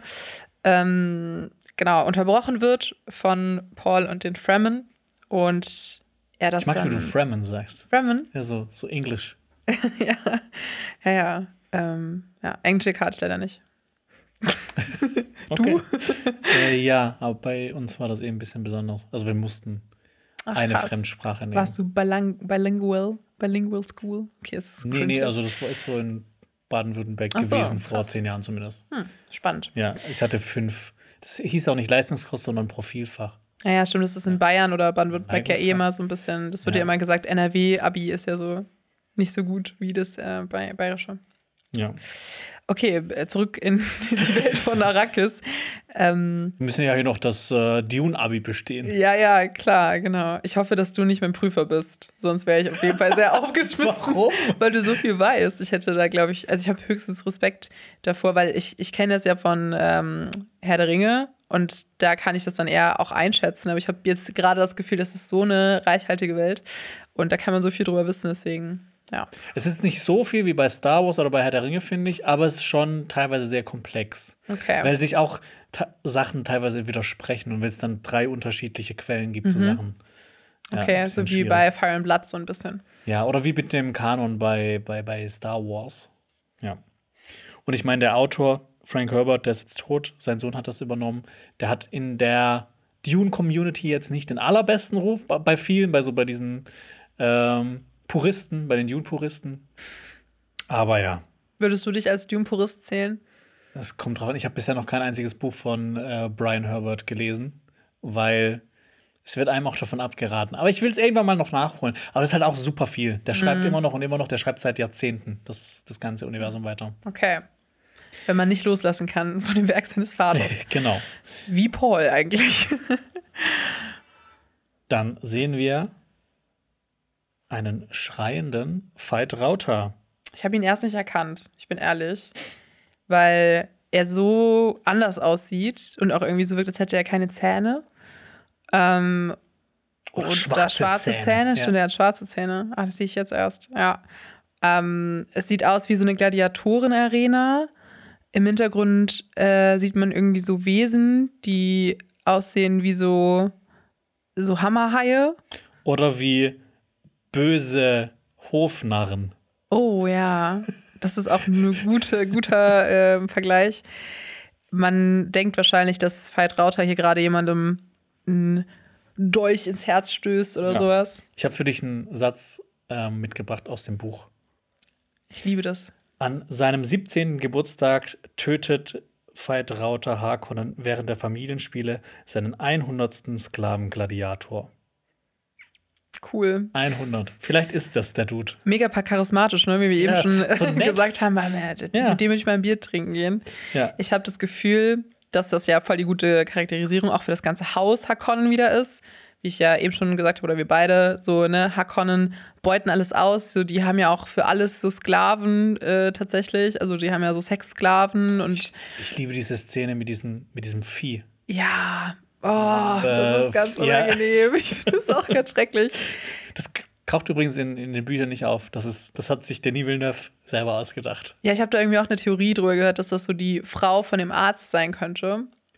Äh, Aber ja, ich glaube, die ist wahrscheinlich eher tot. Ja. Ja. ja. Ich glaube, Ja. die haben genug Leute, an denen die so So, genetische Experimente vollführen können. so ein bisschen Body-Horror, Ja. wie jetzt bei Cronenberg zum Beispiel oder so. Ja. Ja, und genau, äh, übrigens auch für diesen, ähm, für diese Familienspiele kommen die Fenrings zu Besuch. Und das sehen wir auch später noch, dass die in einer Szene zusammen sein werden. Und hier wieder schwarz-weiß. Also Schwarz-Weiß. ein schwarz-weißes Das Bild. Das aus. ist so geil. Oh mein Ich habe hab mir jetzt überlegt, ist das vielleicht so dieses Licht oder wird das halt so, so gemacht in, diese, in dieser Arena ja, kann sein. so als Stilmittel? Aber ich, ich fände es auch ganz geil, wenn es so ein bisschen nicht so in der Diagese oder sowas einen Sinn hat, sondern eher so eine Art Stilmittel ist. So dass es wirklich von Denis Villeneuve eingesetzt wird oder so, um vielleicht auch einen Kontrast dann zu erzeugen von so dieser farblosen Welt der Harkonnens gegen so diesen Spice in der Luft auf Arrakis. Vielleicht so sowas. Der Tod gegen das Leben, die Einförmigkeit gegen die Vielfalt, so diese, diese klassischen Sachen. Genau, so sieht's aus. Ja, dann gehen wir weiter zu Lady Jessica, die aufwacht. Die aufwacht, ja. Und sie hat blaue Augen. Also Oder ist, erwacht. Oder er wacht, ja. ja. Sie hat, das fällt einem als erstes auf, extrem spicige Augen, also sehr, sehr äh, blau. und auch Nasenbluten gehabt. Ja. Und sie reißt so den, den Mund auf. Ich finde, das ist so ein typischer, typischer Ausdruck, den du hast, wenn du gerade eine Vision hattest oder wenn du irgendwie. ich sehe ja jeden Abend so Spiegel der so, ah, so sieht das aus. Ja, so ungefähr. Ich habe eine Vision. Also, ich werde ein Video machen über Dune. Wenn du mir das sagst, dass ich morgen Video mache, dann gucke ich auch mal so, ich so, so, oh, so. schon wieder. Oh ja, gute Nein, Idee. nein, Spaß. Nein, also genau, das, ähm, so, so wäre meine Interpretation. Ich finde es sehr enttäuschend. Ja, übrigens, ich habe auch gesehen, da so ein bisschen äh, vor, die, vor die Kamera gezerrt, sage ich mal. Weil gestern lief der Trailer und haben wir so kurzfristig beschlossen, lass doch eine Trailer-Analyse zu machen. Und dann so, mit wem könnte ich die machen? So, ah, okay, okay, leider nicht hier, keine Zeit. Ah, Xenia. Ich Machen wir nicht hier die Rings of Power Folgenbesprechung bloß mit Dune? Stimmt, ja. Ich bin schnell genug weggelaufen. Nein, also ich, ich liebe ja Dune, deswegen eigentlich habe ich mich auch ein bisschen gefreut. Ja. Ähm, und ich finde das auch ganz cool, wenn man halt immer so, so eine Anspielpartnerin hat, wo man dann quasi, ne, du hast dann Fragen, ich kann die hoffentlich zufriedenstellend beantworten. Ja. Das macht schon ein bisschen mehr Spaß, jetzt als so einfach so. So alleine. Alleine das ja. zu machen. Ja, ja, das stimmt. Wenn man immer so fragt, äh, findet ihr das cool auch cool, wie ihre Augen jetzt aussehen? Cool, geschminkt. Du kannst dir auch so ein Foto von mir hinstellen und dann kann ich immer so sagen wie, ja, ja, ja, stimmt, krass, ja, cool. Mhm. ähm, ja, aber ich, ich habe so die Theorie, dass das dann eher vielleicht, ich weiß nicht, also ich will jetzt auch nicht zu weit greifen, aber ich, ich kann jetzt sagen, vielleicht kann ich sagen, ich meine, ich habe ja die Bücher nicht gelesen, ich weiß ja nicht, was genau passiert, ja. Aber ich kann mir vorstellen, dass das was mit diesem Trank zu tun haben könnte. Ja, das Und, könnte ich mir auch vorstellen, okay. dass das was mit dem Trank zu tun hat. Okay, ja. Dann kommen wir zu was ganz Besonderem. Einer Texttafel von Regisseur Denis Villeneuve. Guter Mann. Und äh, die folgende Sequenz, die habe hab ich ein bisschen zusammengefasst. Da werden wir jetzt einfach ein bisschen gucken. Da habe ich das jetzt nicht so genau gemacht. Wir sehen jetzt nämlich, genau, wir sehen jetzt nämlich die Fremen. Wir sehen Paul, Chani und Stilgar. Äh, und wie sich der gute Paul vorbereitet darauf, seinen ersten Sandwurm zu reiten. Mhm. Ähm, genau. Wir hören ja auch Chanis Stimme, wie sie sagt, ähm, hast du äh, schon mal von deinem ersten Ritt geträumt. Genau. Also auf einem Sandwurm. Und er benutzt ja dieses Klopfgerät. Genau, den Klopfer, der manchmal auch Plumpser genannt wird. In, in dem Buch zum Beispiel steht äh, Plumpser drin. das Thumper, süß. Thumper, ja, Thumper, Thumper Englisch. auf Englisch, ja. Genau. Das ist eine sehr länger, eine längere Sequenz und ich meine, wir sieht sehen ja auch. geil aus. Ja, es sieht, so geil ey, ich mein, aus. Das ist halt so die Sache, wenn du es schaffst, sowas gut aussehen zu lassen. Das ist mega schwierig, aber wenn du es schaffst, sieht es einfach mega episch aus. Wir sehen es ja auch an den Reaktionen. Die Fremen und auch Stilgar sind alle richtig mhm. ergriffen. Man, man merkt ein bisschen Unterschied, finde ich, zwischen Shani, die ja jubelt, wie alle anderen Fremen, weil er sagt ja, hat ja auch noch einen kurzen Dialog irgendwie zu ihm und sagt, das ist ein bisschen so Comic Relief. So, ja, jetzt versuche hier nicht irgendwie wen zu beeindrucken, macht das hier alles gerade und simpel. Ja. Und dann sieht man so ein bisschen, er, Paul ist ja auch so leicht so ein, so ein Show-Offer, also dass er so ein ja. bisschen so zeigen will, was er drauf hat. Das stimmt. Und äh, ja, Stigger wirkt aber auch so ein bisschen schockiert, finde ich jetzt auch wieder in ja. dem äh, also so, so, ein bisschen ergriffen, ein bisschen schockiert, wo man auch sie natürlich fragen könnte, ist das jetzt auch die Szene, also die Szene, auf die er reagiert, ist das, wie er den Wurm reitet, oder ist das vielleicht sogar eine andere Szene? Es wird ja in Trailern gerne mal gemacht, einfach so was anderes zusammenzuschneiden und Aber so. ich, ich, mag das, wenn so kleine Geschichten erzählt werden. Eben, und äh, es soll ja auch schon auch einen Eindruck vermitteln oder irgendwie uns sowas mitgeben, was wir uns vorstellen könnten, wie da so die Dynamik zwischen den beiden auch sich entwickelt. Weil ich weiß nicht, Stilgar war ja so ein bisschen der, der am Anfang auch noch so sehr kritisch Paul gegenüber war. Ja, und er ist immer auch so sehr wortkarg. Er, er, er, ist auch nicht sehr emotional, deshalb ist das hier auch was Besonderes, dass man ihn so, dass er so Tränen auch. in den Augen hat. Ja, und wir wissen ja auch, dass so die, die Fremen auch an diesen Erlöser oder so glauben, also ja. an ähm, den ähm, den Lisan al-Gaib. Lisan al-Gaib. Badi. Also es gibt tausend Namen für tausend quasi Namen, diesen. Ja diesen Erlöser. Und ich finde, sowas ist ja auch ein bisschen wie so ein Initiationsritus ja sowieso für die Fremen, diesen Sandwurm zu reiten. Das machen die normalerweise im Alter von zwölf Jahren. Deshalb ist es auch was Krass. Besonderes bei Paul, weil er halt schon älter ist ja. als zwölf Jahre. Das erinnert mich auch wieder irgendwie an so Haus Targaryen oder sowas, dass du so einen Drachen reitest und hier ist es ja. dann eben äh, ein Wurm. Ein Wurm.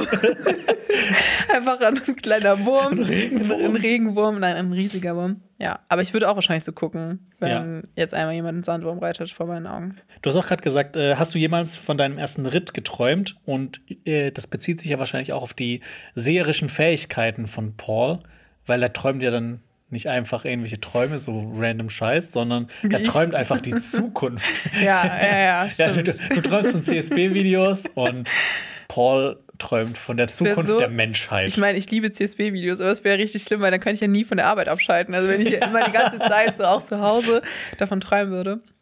Genau, er hatte ja die ganzen Visionen ja schon im ersten Teil auch von Chani zumindest und auch ja ähm, von dem Tod äh, von Duncan Idaho hat er auch geträumt. Ja. Und äh, genau, Stilgar sagt ja auch, versuch nicht, jemanden zu beeindrucken, du bist mutig, wir, wir alle wissen das, sei klar, sei direkt. Und das sind ähm, Worte und, und, auch der Satz, der kommt genau so in den Büchern vor. Und da freut okay. man sich auch immer, ne, dass teilweise so Dialogzeilen eins zu eins übernommen werden aber natürlich auch so Sachen dazu gemacht werden. Aber da merkt man halt so, ne, die haben sich die Bücher halt auch angeschaut. Die haben halt überlegt, wie kann man das so nah wie möglich reinbringen. Und das ist halt auch so eine Sache, warum ich äh, Dune als, also den ersten Part auch so liebe. Ähm, weil zum Beispiel auch Herr der Ringe hat sich ja auch Freiheit genommen, die Trilogie. Sorry. Aber es gibt immer wieder Momente, wo du eins zu eins die Dialogzeilen hast ja, aus dem Buch. Dann kann man einfach so was Eigenes draus machen, ohne so dieses, diesen Geist von diesem Werk ähm, sich davon zu entfernen. Das ist so perfekt, weil ich finde, das gibt auch den Ultras, äh, den Puristen sowie den Fans, die auf dem Wagen mit aufspringen. Also es gibt so allen etwas. Ich liebe das halt auch total. Ähm, ja, egal ob jetzt Hermas Gamschi das sagt oder Stilgar. Also ich, ja. ich kann das da voll mit, mitempfinden, obwohl ich dann auch nicht die Bücher gelesen habe. Noch nicht. Versuch nicht jemanden zu beeindrucken, Frodo. ja. ähm, und ich glaube, dass ja, kann ich verstehen. Ich wusste das natürlich nicht, dass das im Buch steht, aber finde ich cool. Ja. Dann würde ich sagen, gehen wir weiter. Nämlich demnächst, am 3. November übrigens, ähm, passiert es, kommt der Film in die Kinos und wir sehen eine Armee von Top-Ton, die auf die Sonne zufliegt. Könnte auch so ein Shot aus Sicario sein. Stimmt, ja. Aber hast recht. Oder ja. halt quasi so der, der klassische Apocalypse Now-Shot. Ähm, auch wieder, ja. Und mit Valkyrie im Hintergrund. Ja, genau.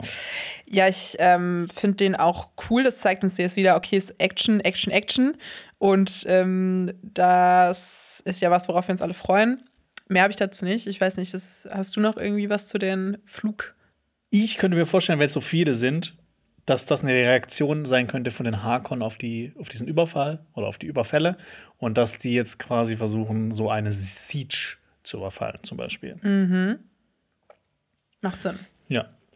Dann kommen wir auch genau zu der Szene in einer Arena und zu äh, Lady Margot. Margot, sorry. Die ihn ja beobachtet.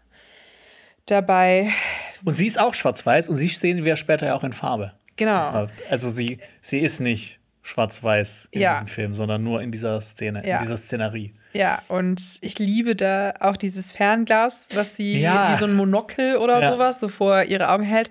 Oh, und ich finde das so cool, weil es ist ja diese bestimmte Form von so, äh, weiß ich nicht, so Weltraum-Ästhetik, auch so ein bisschen so Blade Runner, also so mhm. futuristisch, aber trotzdem so ein bisschen schäbig. Ja. Und das ist ja auch voll vorhanden in Dune. Ja. Und ich liebe diese kleinen Gimmicks oder auch so ja. Dinge, die dann diese Detailreichheit ja auch herausstechen lassen, ja. von, also von anderen Produktionen oder sowas. Ähm, ja.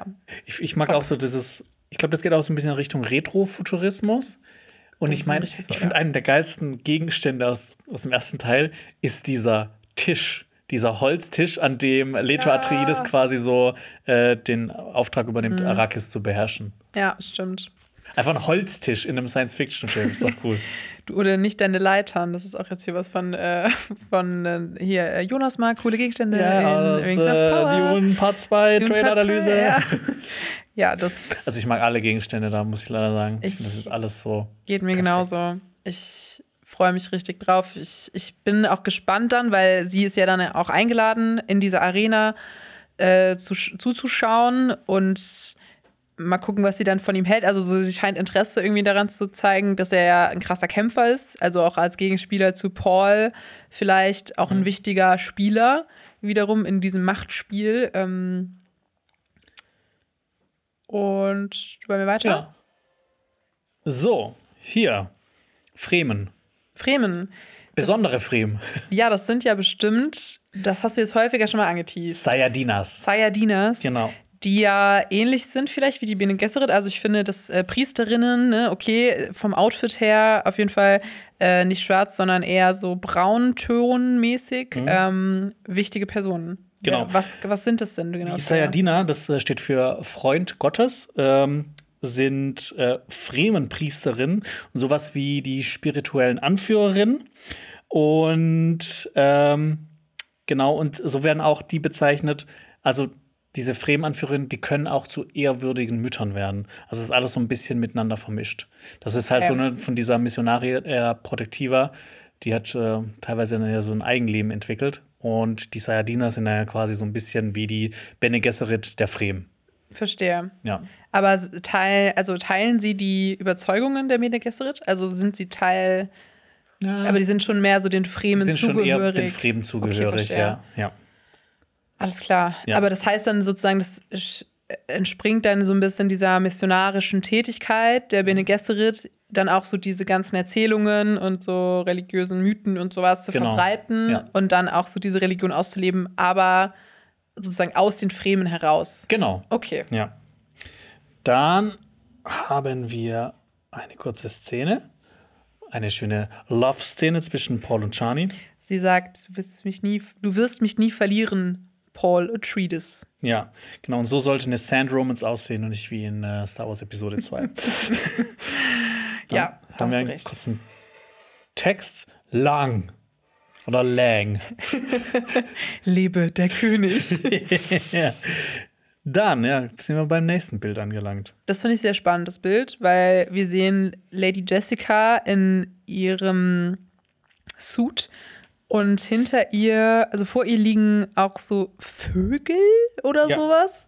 Zwei Vögel hätte ich jetzt auch gesagt. Zwei Vögel und sie sieht sehr fertig aus. Ähm, sie scheint irgendwie gefangen genommen worden zu sein, weil man im Hintergrund ähm, eben Sardokas sieht. Oder die, diese Spice Trooper sieht. die ja. Spice Trooper, das könnte auch sein, Ja, stimmt. die Spice Girls sind im Hintergrund. äh, ja, das ist auch so ein Bild, das hat bei mir auch so ein paar Fragezeichen hervorgerufen in meinem Kopf. Ähm, ich kann dir nicht sagen, was das ist. Also, das, das passt nicht zu dem, was ich aus dem Buch weiß oder aus den anderen Filmen weiß. Ich habe da nur so zwei Vermutungen. Ähm, ich kann mir vorstellen, dass das vielleicht eine, eine Vision ist von ihr oder von Paul. Ich meine, auch mit diesen Vögeln am Vögeln, Boden, das ja, ja, wirkt ja auch so symbol, äh, symbolhaft. Ähm, es gab übrigens eine Belagerung der zwei Vögel in der Yamis, das ist der Typ, den Paul besiegt hat, ähm, und andere Fremen von Siege Tabor gewonnen haben. Das passiert aber vor der Handlung. Aber es Okay. sind halt explizit zwei Vögel. Und hier sind es auch zwei Vögel. Warte, das musst du mal kurz erklären. Das heißt zwei Vögel? Belagerung der zwei Vögel. Ach so, okay. Ja, genau. Okay, Ähm, gut. ja, oder halt irgendwie, also es wirkt auf jeden Fall so, als ob sie von den Harkonnen gefangen genommen wird. Ich kann mir da nur keinen Reim drauf machen, weil, wie gesagt, Buch und andere Filme äh, erzählen sowas nicht. Mhm. Okay. Ja. Ja, also ich finde auch, dass dann wieder geschickt irgendwie so eine Art ähm, Prophezeiung hier einzubauen, weil ich meine, das äh, verschwimmt, lässt natürlich dann auch den wahren Plot des Films verschwimmen. Aber ja, ich hoffe natürlich nicht, dass sie irgendwie gefangen genommen wird oder sowas. ja. Ge weiter geht's? Weiter? Ja. Dann hier. Das ist, wenn nicht meine Lieblingseinstellung im ganzen Trailer. Ich liebe einfach dieses Kostümdesign. Ja, das stimmt. Oh mein Gott, das ist so cool. Also wir sehen halt Prinzess Irulan, die so eine Art Rüstung trägt. Und ähm, das erinnert auch wieder ein bisschen, also du hast ja eben schon von diesem Netzteil gesprochen, was auf ihrem Kopf war. Hier auch wieder so diese feinmaschigen Scharniere von diesem Kettenhemd auf ihrem Kopf. Und auch so eine Art Kette, die so in ihrer Nasenscheidewand so runtergeht. und was so wie so eine Art Maulkorb irgendwie. Ja. Also das es finde ich sieht, sehr spannend. es sieht irgendwie aus wie aus so einem von so einem Heavy Metal Cover. Irgend sowas. wieder, wieder Ja. ähm, hier Rock am Ring. Ja, ja, das stimmt. Ja, das oder irgendwie auch wie so ein. Nee, okay, das ist jetzt zu. Oder wie der Bösewicht aus so einem besonderen Ritterfilm. Von Ja, King das Arthur. King find- Arthur 2. Ich finde, es sieht auch so ein bisschen kinky aus, tatsächlich. Ein Also bisschen, so, so ja. ein bisschen wie so ein, äh, weiß ich nicht, so ein Sextoy oder Ja, so. vielleicht sind die auch bei den Harkon, die sind ja die Kinky-Fraktion. Ja, kann so gut sein, aber ähm, finde ich spannend, den auch noch mit reinzunehmen. Ich frage mich, wann sie das trägt. Ich auch. Ja. Aber ja, schwarz-weiß ist es ja nicht, also Äh, nicht in der Arena. nicht in der Arena. Dann kommen wir Leben. Text. Dann haben wir einen kurzen Sonnenuntergang oder Aufgang auf Arrakis, hätte ich jetzt mal gesagt. Ich glaube, es ist Sonnenuntergang. Ja. Woran machst du das aus? Ich finde einfach, das gibt mir so ein Gefühl von, von Sonnenuntergang eher. Ja, eben. Es wird auch eher passen, weil ich meine, ganze, das ganze Gefühl vom Trailer ist ja eher auch ein bisschen negativ anstatt Ja. so positiv. Deswegen würde ich jetzt vermuten, Magst ja, die, die die Dunkelheit zieht auf und so. Es wird so, so, so, hier Farbe verschwindet, Ja. die Haarkonnen kommen und äh, saugen alles aus der Natur. Ja. Vielleicht sowas. So, und Das, jetzt. da war ich halt so, okay, hier, ne, so wie sehen ja, rechts ist ja äh, Lady Margaret.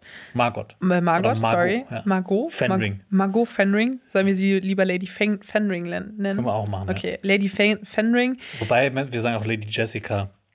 Ja, also Lady Margot. Ja. Gut. Lady Margot. Ja. Auf Französisch, okay. Ja. Margot. Lady Margot. Lady Margot. Ähm, und wir sehen dann links eben äh, Veit Rauter. Und so, er wirkt halt, also er wirkt äh, so schwarz-weiß und sie bunt und dann küssen sie sich vielleicht. Das wäre jetzt so meine, meine Analyse, keine Ahnung. Das wirkt so ein bisschen sehr intim, wie Weißt so ein was ich intimer gerade Moment. was ich gerade sehe? Was denn? Beim linken oberen Bildrand sieht man, dass er auch ein bisschen farbig ist. Vielleicht ist das so ein Filter. Vielleicht ist das wirklich diegetisch in dem, in dem Film. Ja, so wie so ein, sein. quasi, es gibt ja auch diesen, kannst du dich noch erinnern, die Szene mit äh, der ehrwürdigen Mutter, wie sie mit, ähm, mit äh, Baron Harkonnen spricht. Ja. Und das ist quasi auch so ein, wie so ein, äh, so eine Sprechblase, Ja. wird das, glaube ich, genannt Mhm. bei Dune, äh, wo niemand abhören kann. Vielleicht ist das hier auch sowas. Ja, das ist zumindest, dass er aus so diesem einen Bereich in einen anderen tritt. Das könnte Oder? gut sein. Ja, also es ist ein ja, bisschen farbig, recht. ja. Du hast recht. Ja. Was Fällt denkt mir ihr? jetzt auch erst auf. ja, ja, was denkt ihr? Äh, gerne mal in die Kommentare schreiben, also würde mich voll interessieren. Ich habe wieder ein Buchzitat für dich mitgebracht. Okay. Über Veit Rauter, was er von Lady Margot denkt. Ich hoffe, er gesteht ihr, ihr seine Liebe. Es wirkt so sehr ähm, zärtlich. Ja, also er denkt das nur über sie. Oh Gott. Bei allen Huren des kaiserlichen Harems, sie ist lieblich. Oh Gott. Oh nein. Alles Ich klar. habe gewusst, dass dir das Zitat gefällt. Ja, also, ne? das lasse ich mir direkt tätowieren. Boah, das ist ja. Ah, das, ja, wenn das kein Liebesgeständnis ist, dann weiß ich auch nicht. Also, wenn Ja. ich jetzt äh, Lady Margot wäre, dann Bist du hin und weg. wäre ich hin und weg, tatsächlich, ja. Also, das heißt, es bahnt sich da eine Liebesbeziehung zwischen den beiden an. Cinema Strikes Red. Ja, Cinema Strikes Red. Was ist los in der Royal, bei den Royals äh, in, in Gidi Prime? Ja, aber Prime. spannend, weil ich meine, so eine. Sie hat ja schon einen Mann, hast du eben schon erzählt, aber der ist ja Eunuch. Ja. Also vielleicht. Ein, ein, was, ein, ein genetischer Eunuch. ein genetischer Eunuch, also vielleicht will sie auch einfach nur ein bisschen pimpern. Ich finde, genetischer Eunuch ist auch so ein richtig cooler Begriff für Das erst ist so ein steril. Schimpfwort. Ja, genetischer so, Eunuch. Genetischer Eunuch. ja, genau, aber das, ähm, ich, ich gönne es ihnen an, anscheinend. Ja. Ich, ich habe keine Meinung, aber ja, ich bin gespannt. Dann gehen wir weiter. Die. Oder Die. Oder Die. Wir sehen Chani, die auf eine Sanddüne rennt und mit geöffnetem Mund auf irgendwas schaut. Sie scheint schockiert zu sein. Vielleicht ist das ja auch das Äquivalent von ihr, von Stilker, was wir eben gesehen haben. Also da haben wir Ja. schon ähm, debattiert, ob das wirklich die Szene ist, wo er dann Paul sieht oder ob er auf irgendetwas anderes blickt. Als dann aus dem, äh, wenn dann aus dem Sandwurm so ein Drache rausbricht ähm, und ähm, Paul auf dem reitet. Vielleicht. zum Beispiel. Oder man sieht hier ja den Angriff vielleicht ähm, von den Kämpfern der Hakonnen wieder vielleicht auf die Fremen, weil sie ja eben äh, diesen Sammler ähm, befreit haben. Also so, das könnte vieles sein. Ja. Kämpfer. Kämpfer. okay, das heißt, diese, diese einzelnen Wörter ergeben ja äh, lang leben die Kämpfer. Genau. Und ja, hast du da was zu, zu sagen? Frem. Lang leben die Frem. Okay. Hast du was dazu zu sagen? Ja, nee, ich nicht, aber ich war so ein bisschen, ähm, ich fand es ein bisschen nichts sagen tatsächlich auch. Ich habe mich so ein bisschen das, gefragt, das steht wieso? Auch, das steht auch im Infotext unter dem, unter dem Trailer. Okay, finde ich ein bisschen komische Entscheidung tatsächlich. Ich glaube, das ist so ein Marketing-Ding. Okay, also ja. Das ist auch kein Begriff, der mir jetzt aus Tune bekannt vorkommt. Ich glaube, das ist ein Marketing-Ding. So Hashtag Long Live the Fighters oder. Okay. Ich finde, da hätte man vielleicht was Besseres auswählen können, um jetzt hier auch mal Warriors. Kritik zu üben Ja. an der sonst, dem sonst so Ja. krassen Trailer und so. Bis hier ein 10 von 10, jetzt nur noch 1 von 10. Ja, ja, voll. Ja. voll. Dann. Achso, ja, wir sehen ja auch es noch geht auch Paul wie auf einem Sandro Paul auf einem Sandro ja, genau. ja. Und eine schöne Schutzbrille Wir trägt. murmeln noch so, so, so, so Sandwurm. Ja, Sandro. Dann einmal äh, Lady Jessica, wie sie mit Paul redet. Ich bleibe jetzt mal bei Lady Jessica, weil ich das Bild so cool finde. Gerne. Und äh, Paul sagt, äh, nee, Jessica sagt, wir gaben ihnen einen Grund zur Hoffnung und Paul sagt, das ist keine Hoffnung. Auch die spannendste Szene im ganzen Trailer, finde ich, weil ja, also hier deutet sich ja vieles an. Also ich kann jetzt auch nur mutmaßen, weil ja, mutmaß mal gerne, ich bin gespannt, was du sagst, Okay. zu sagen hast, was, Also- um was es da geht, warum die sich überhaupt streiten. Ja, also ich kann mir halt vorstellen, Lady Jessica sieht ja jetzt auch wieder aus wie. Also ich finde, wenn man jetzt so dieser Theorie folgt, vielleicht, dass sie da ähm, diese, diese, diese Prozedur oder sowas durchgemacht hat und jetzt vielleicht sogar eine dieser Priesterinnen ist von den Eine Fremen. ehrwürdige Mutter. Eine ehrwürdige Mutter. Ähm, aber auch genau Teil der Fremen, also da ja auch irgendwie eine hohe Stellung hat, eben wegen diesen Mythen und äh, dass sie ja auch daran glauben, dass äh, Lady Jessica eben die Mutter ist ähm, von dem Auserwählten, also dem Retter aller Fremen, der sie ähm, befreien wird und den Planeten Arrakis auch befreien möchte. Quasi wird. Maria hier, wenn Eben. man so ein christliches Pendant findet. Und ich finde, von der Ikonografie sieht ja auch sie total aus wie Maria. Also so dieser Schleier und dann so dieses Diadem auf dem Kopf und Ja. so. Das Diadem sieht so geil aus. Mega geil aus. Auch diese Tattoos im Gesicht und dazu noch die blauen Augen. Also, Das ist mein Karnevalskostüm. ja. Boah, jetzt hast du mich inspiriert. Ja. ähm, wir als ähm, Cinema Strikes Back Team gehen wir alle als so Fremen oder sowas. ich ich hole meinen Destillanzug. cool. Und dann fülle ich den mit Bier. Okay, ich dachte hochprozentiges, weil du es gerade eben schon gesagt hast. Ich glaube, das wäre zu viel. Ja, das stimmt. Das ja, ist wahrscheinlich richtig, richtig lecker, wenn das Bier dann so Körperwärme hat. Wie das, wenn du es selber wieder ausdünstest. Ich Äh, glaube, das ist, ja. also soll ich mir mal, Ja, genau. genau, Theorie. Und wenn man der Theorie dann irgendwie folgt, dann kann ich mir vorstellen, dass sie ja auch damit eben meint, we gave them something to hope for, also wir haben ihnen etwas gegeben, woran sie glauben können. Also wir, sie meint damit die Fremen, die ja an ihn glauben, also an Paul als den Erlöser. Und Paul antwortet darauf dann eben, das ist keine Hoffnung. Und ich glaube, also weil äh, Lito, also der Vater von Paul, ja eben diesen, diesen Wunsch hatte, die Fremen zu vereinigen und er das so dieses noble Vorhaben ja so weiterführen will und dass er dann jetzt so merkt, vielleicht ist das gar nicht so nobel, weil eben die Bene Gesserit ja ihre Finger da im Spiel haben und auch vielleicht nicht so ganz so ehrlich oder sowas damit Ja. umgehen und das ist ja auch, also ich meine, wir reden ja auch von einer von einem Mythos so Ja. und ich glaube, das ist ja schon im Kern von Dune drinne.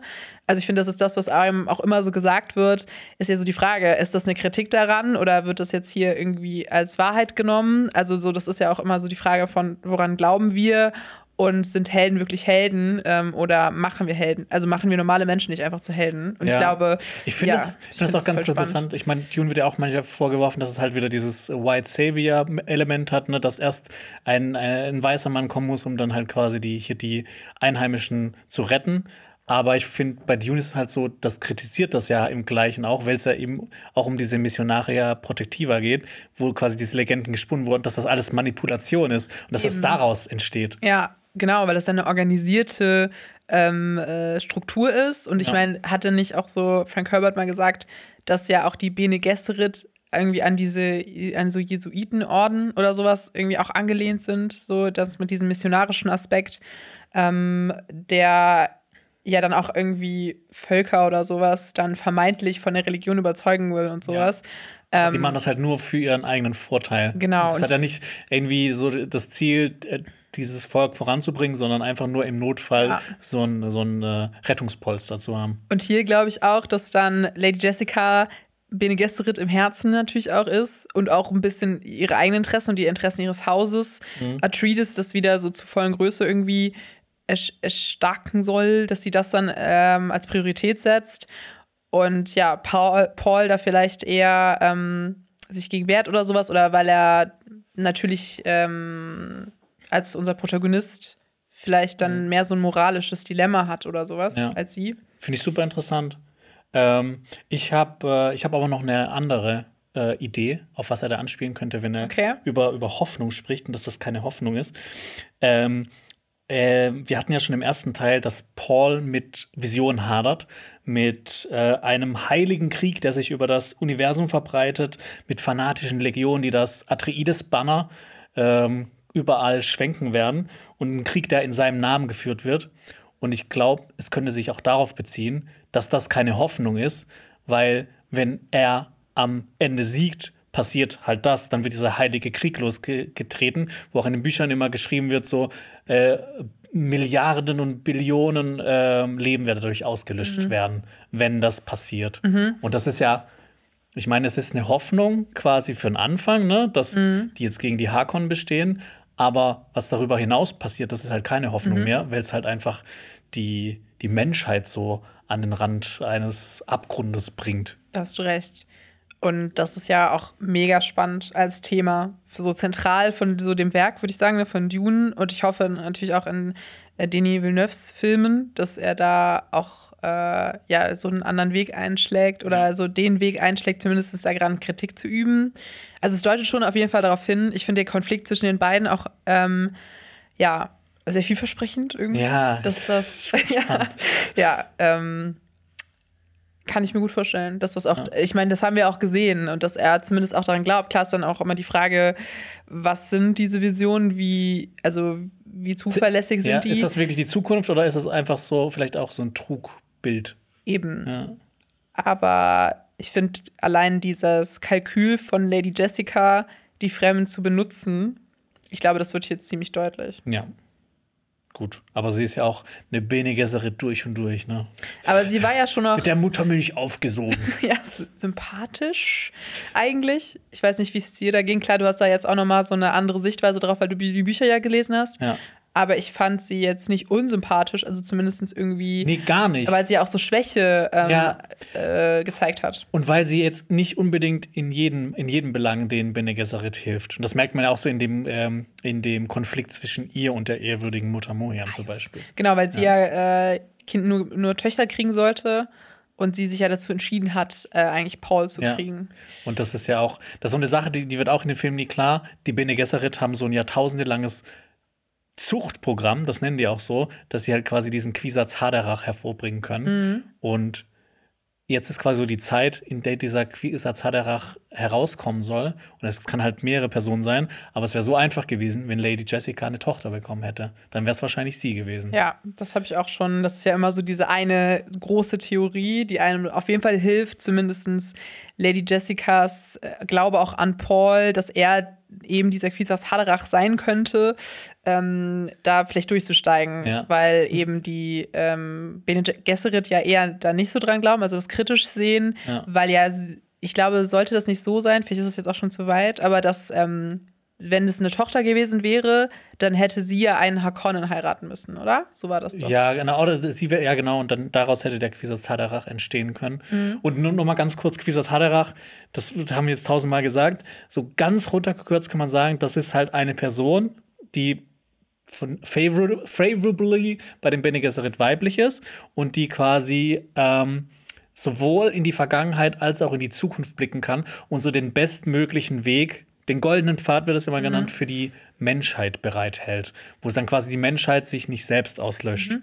Und weil sie ja irgendwie auch an alle Gedächtnisse und alle Erinnerungen äh, anknüpfen kann, die ja. es jemals gab. Und jetzt so wie jemand wie Gaius kann zum Beispiel nur auf so Erinnerungen von ihrer von ihren weiblichen Vor, äh, Vorgängerinnen irgendwie zugreifen. Also ja. deswegen gibt es dann da ist eigentlich so ein Übermensch Ach, tatsächlich. Ja, ich finde es auch mega geil. Also ich habe irgendwie, ich bin wirklich richtig angefixt. Ähm, aber genau, das fand ich auch voll spannend, weil sie ja dann wollen, dass es eine Frau ist. Und so habe ich das dann auch verstanden, dass dann ein Mann vielleicht da zu mächtig wäre. Ich weiß nicht, ob das, Dass dann das so halt eine nicht geplant ist. Das, das passt halt nicht ist. Mhm. in diesen Plan rein. Das ist halt so dieses, dieses Unvorhergesehene. Okay. Ja. Gut, sollen wir weiter? Ja, Sonst- ja, sonst spoilern wir vielleicht noch. Ja, genau. Ähm, Paul ist nicht sehr erfreut. Aber er tritt vor eine riesige Menge von Fremen.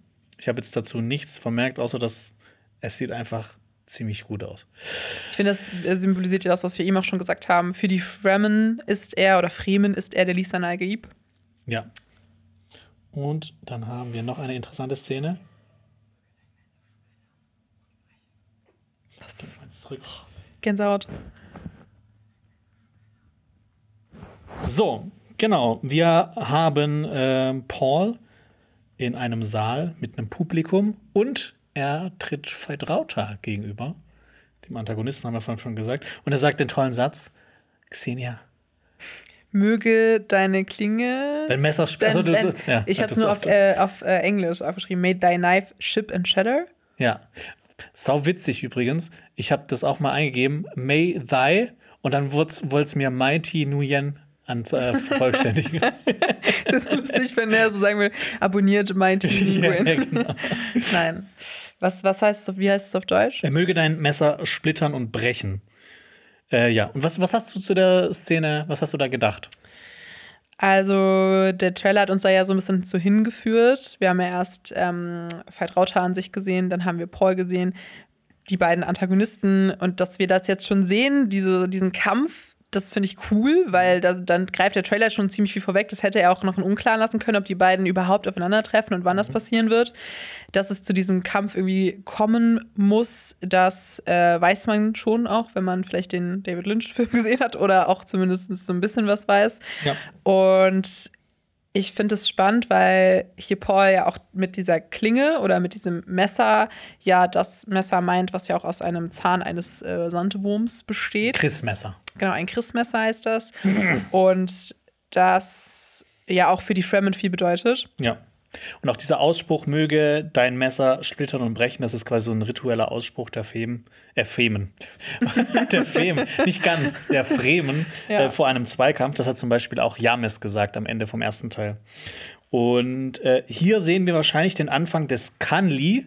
Und ähm, das sind quasi Duelle in der Welt von Dune. Und so werden halt Dispute gelöst mit diesen Kanli, ohne dass jemand anderes in Mitleidenschaft gezogen wird. Halt dieser Zweikampf. Und Kanli kommt aus dem Türkischen und bedeutet mit Blut. Ja. Okay, also sowas wie ein Agnikai für Fans von Avatar The Last Airbender. Also so ein bisschen so ein. Ja, ein Agnikai für Fans von The Last Airbender. Kann ich Ja, leider nicht mit mir reden. Ja, aber also ich dachte, ich streue jetzt mal ein bisschen andere Leute ein. Aber das kennt man ja, so ein bisschen dieses Finale oder so das. Ja, oder wie hier bei Game of Thrones einfach. Ähm, Äh, das- Urteil durch das- Kampf. Genau, Urteil durch Kampf. Ja. ja. Trial by Combat Trial, klingt viel Trial besser. by Combat klingt viel besser. Ja. Und äh, was ich auch spannend fand, äh, Paul führt das Messer so an den Kopf, diese Geste, die ihm Duncan Idaho beigebracht hat. Und das zeigt für mich halt so jetzt diese, diese zwei Welten in, in Paul drin. Er ist halt einerseits ein Atreides, aber er ist andererseits auch, auch ein Freme, weil wir sehen auch, seine Augen leuchten blau. Und somit ist er ja auch perfekt vorbereitet gegen sein ähm, Spiegelbild, Ja, es sein ist böses hochgelevelt. Spiegelbild ja, Ja. anzutreten. Level 100 ist er jetzt. ja. Wer denkst du gewinnt?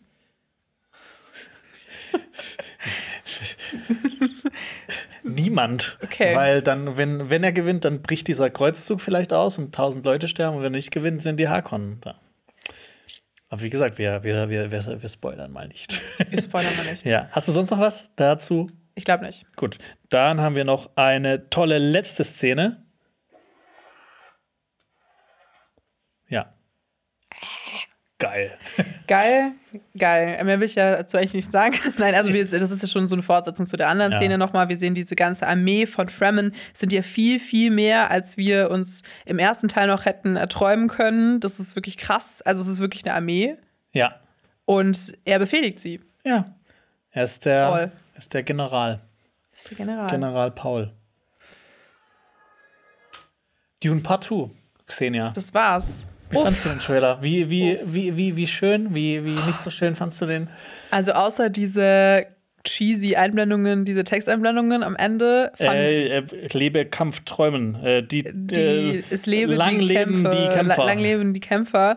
Fand ich den Trailer großartig. Ja. Ich, der hat mir mega Bock gemacht, diesen Film zu schauen. Er hat mir sogar noch weiter Bock gemacht, diese, dieses Buch endlich mal zu lesen und diese Bücher, sowieso jetzt diese Trailer-Analyse. Ich fand, da waren so viel, so viel Reichhaltiges schon drin. Äh, ich hatte kurz auch beim ersten Mal schauen Angst, dass da zu viel vorweggegriffen wird. Also, dass ähm, ich zum Beispiel diesen Ritt auf dem Sandwurm das erste Mal von Paul, klar, also das sind Dinge, die man dann sich irgendwie schon auch erdacht hat, dass Gibt's die passieren. ja auch schon in den anderen Filmen. Gibt es auch schon in anderen Filmen, aber trotzdem finde ich das immer so ein bisschen schade, wenn das schon in den Trailer so eine große Szene wahrscheinlich Ja. da schon gezeigt wird. Auf der anderen Seite wäre es ja auch blöd, einfach nur ähm, nichtssagende Szenen aneinander zu reihen und ähm, dann wär, hätte man wahrscheinlich auch eine ähm, negative Reaktion darauf. Aber ich finde es auch cool, dass die einfach direkt mit dem Trailer reingestartet sind. Nicht einfach noch ein Teaser, wo, wo gar nichts so angeht, äh, so, äh, quasi so gar nichts aus, dem, aus, dem, aus der Story so vorweggegriffen wird, sondern einfach nur so schöne Bilder. Auch wieder wahr. Äh, ja, ich bin gespannt, ob noch mal ein Trailer kommt auch. Ich auch. Und ob wir dann mehr vielleicht von Shaddam sehen. Das fand ich auch cool, weil äh, mir ging es dann so, wir haben es ja auch hier im Büro geguckt, Ja. äh, tatsächlich gestern Abend. Und da waren wir alle so, oh Gott, wann kommt er, wann kommt er? Also wann kommt Christopher Walken? Dann kam er nicht und das fand ich auch ganz cool, weil das war dann so ein bisschen so Oder vielleicht Suspense. doch, ne? Oder vielleicht doch, ja genau, jetzt äh, mit deiner Theorie, wenn man der folgt. Und es finde, ich finde auch, dass er die Leute ähm, abgeholt hat, die den ersten Teil gesehen haben und äh, sich jetzt Ja. auf den zweiten freuen. Ich glaube auch, dass man beide Filme so zusammen gucken muss und dass man dann das erst so richtig bewerten kann. Ähm, ja, bin sehr gespannt. Ich glaube, das wird ein großartiger Film. Ja, wie Der fandest du startet- den Trailer? Ich fand den großartig von Ja, vorne bis okay. Außer das Lang lebe die Kämpfer. Äh, vom Schnitt, Musik, so die Dramaturgie innerhalb des Trailers. Das war einfach perfekt. Das, ich fand es auch sehr, sehr gut. Also die Musik hat es krass gut unterstrichen. Also die, über, die haben wir jetzt nicht viel geredet, außer am Anfang, aber boah, ja. Aber ich war auch so überrascht, so, boah, zwei, über zwei Minuten Trailer. Das äh, erzählt schon mal sehr viel Mhm. aus, aus dem Film. Schon. Ja. Also deswegen, ich meine, es ist klar, es gibt da auch Beispiele, die ja alles wirklich schon erzählen. Ich glaube, das wäre ziemlich dumm von Dune, das zu machen. Deswegen bewegt er sich da, glaube ich, in der Mitte, was so, glaube ich, Spoiler im Sinne davon angeht. Aber man guckt sich auch den Trailer an. Also, ne, man Ja. kann sich auch dagegen entscheiden und so. Nee, aber ich, ich bin sehr, sehr hyped und kann es kaum erwarten. Ja. Und dann hoffe ich, dass wir uns bald wiedersehen hier auf Cinema Strikes Back. Bis bald. Tschüss. Tschüss.